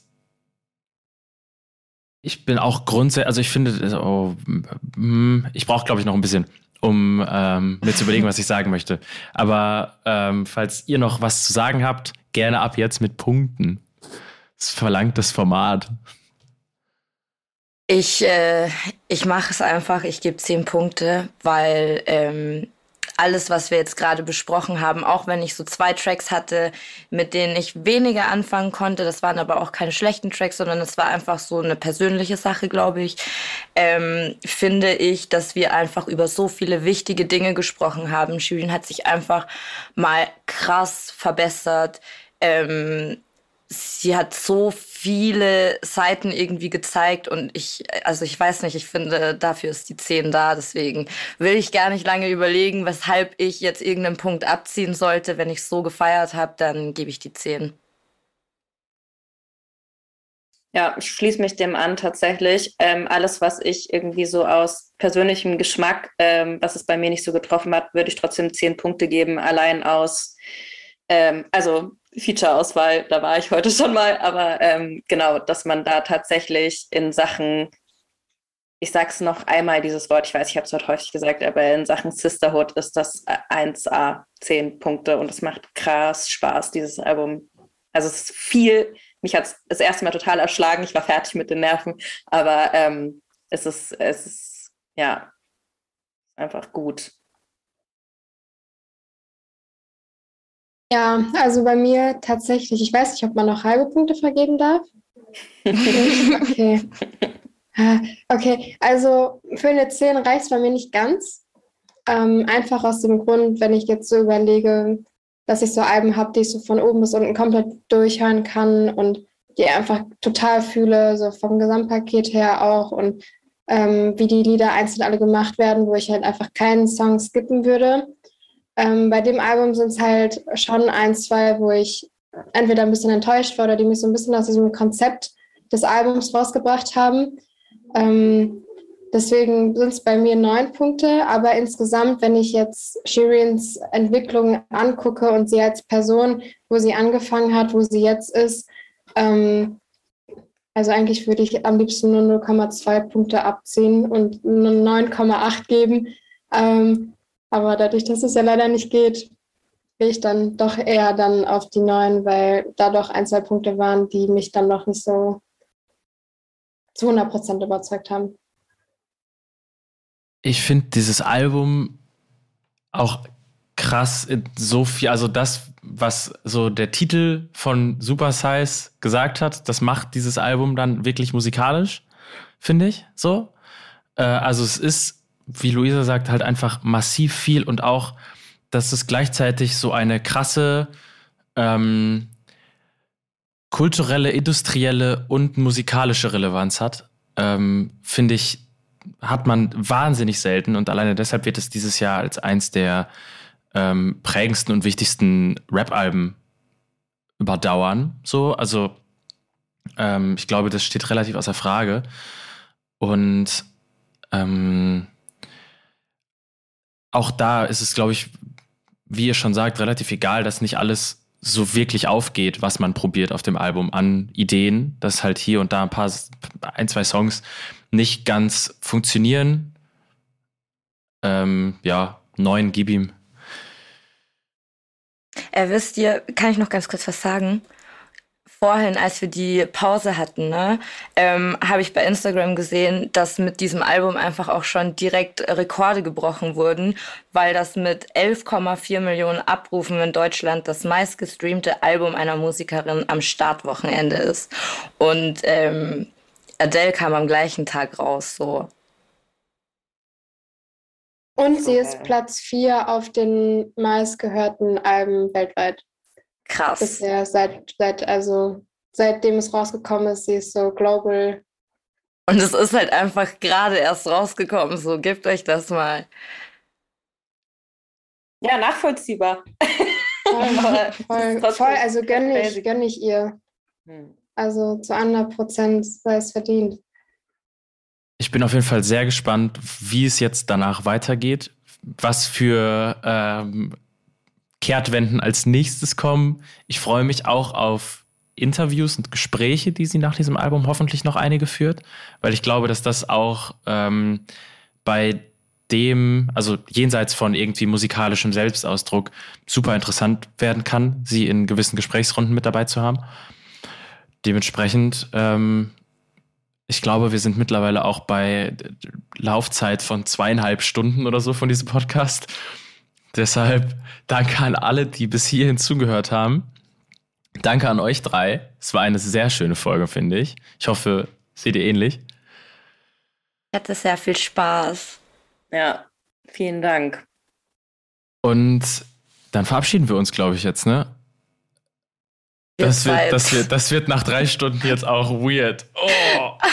Ey, wir sind fast dreieinhalb Stunden schon in diesem Call. Jo. Danke fürs Zuhören. Kurz und Bis zum schmerzlos. nächsten Ne? Mal. Ja. Tschüssi. Tschüss. Frag mal die Kritiker mit Hornbrillen. Selbst die kennen mehr von Tripers, von Bob. Journalisten sind sauer, denn ich mach Hip-Hopper-Sound. Kritiker Liebling, Kontostand niedrig. Ich hab Dank, alle meine Kritikern genug Dampf unter meine Mentoren. Bitte widmet mir ein Distrack, Bitches. Weil immer Promo und Kritik steckt. Ich gebe keinen Fick auf gute Plattenkritik. Aus den Luftschlössern schießen Straßenrap-Apologeten als Hip-Hop-Journalisten. Soziologische Befunde auf Backspin.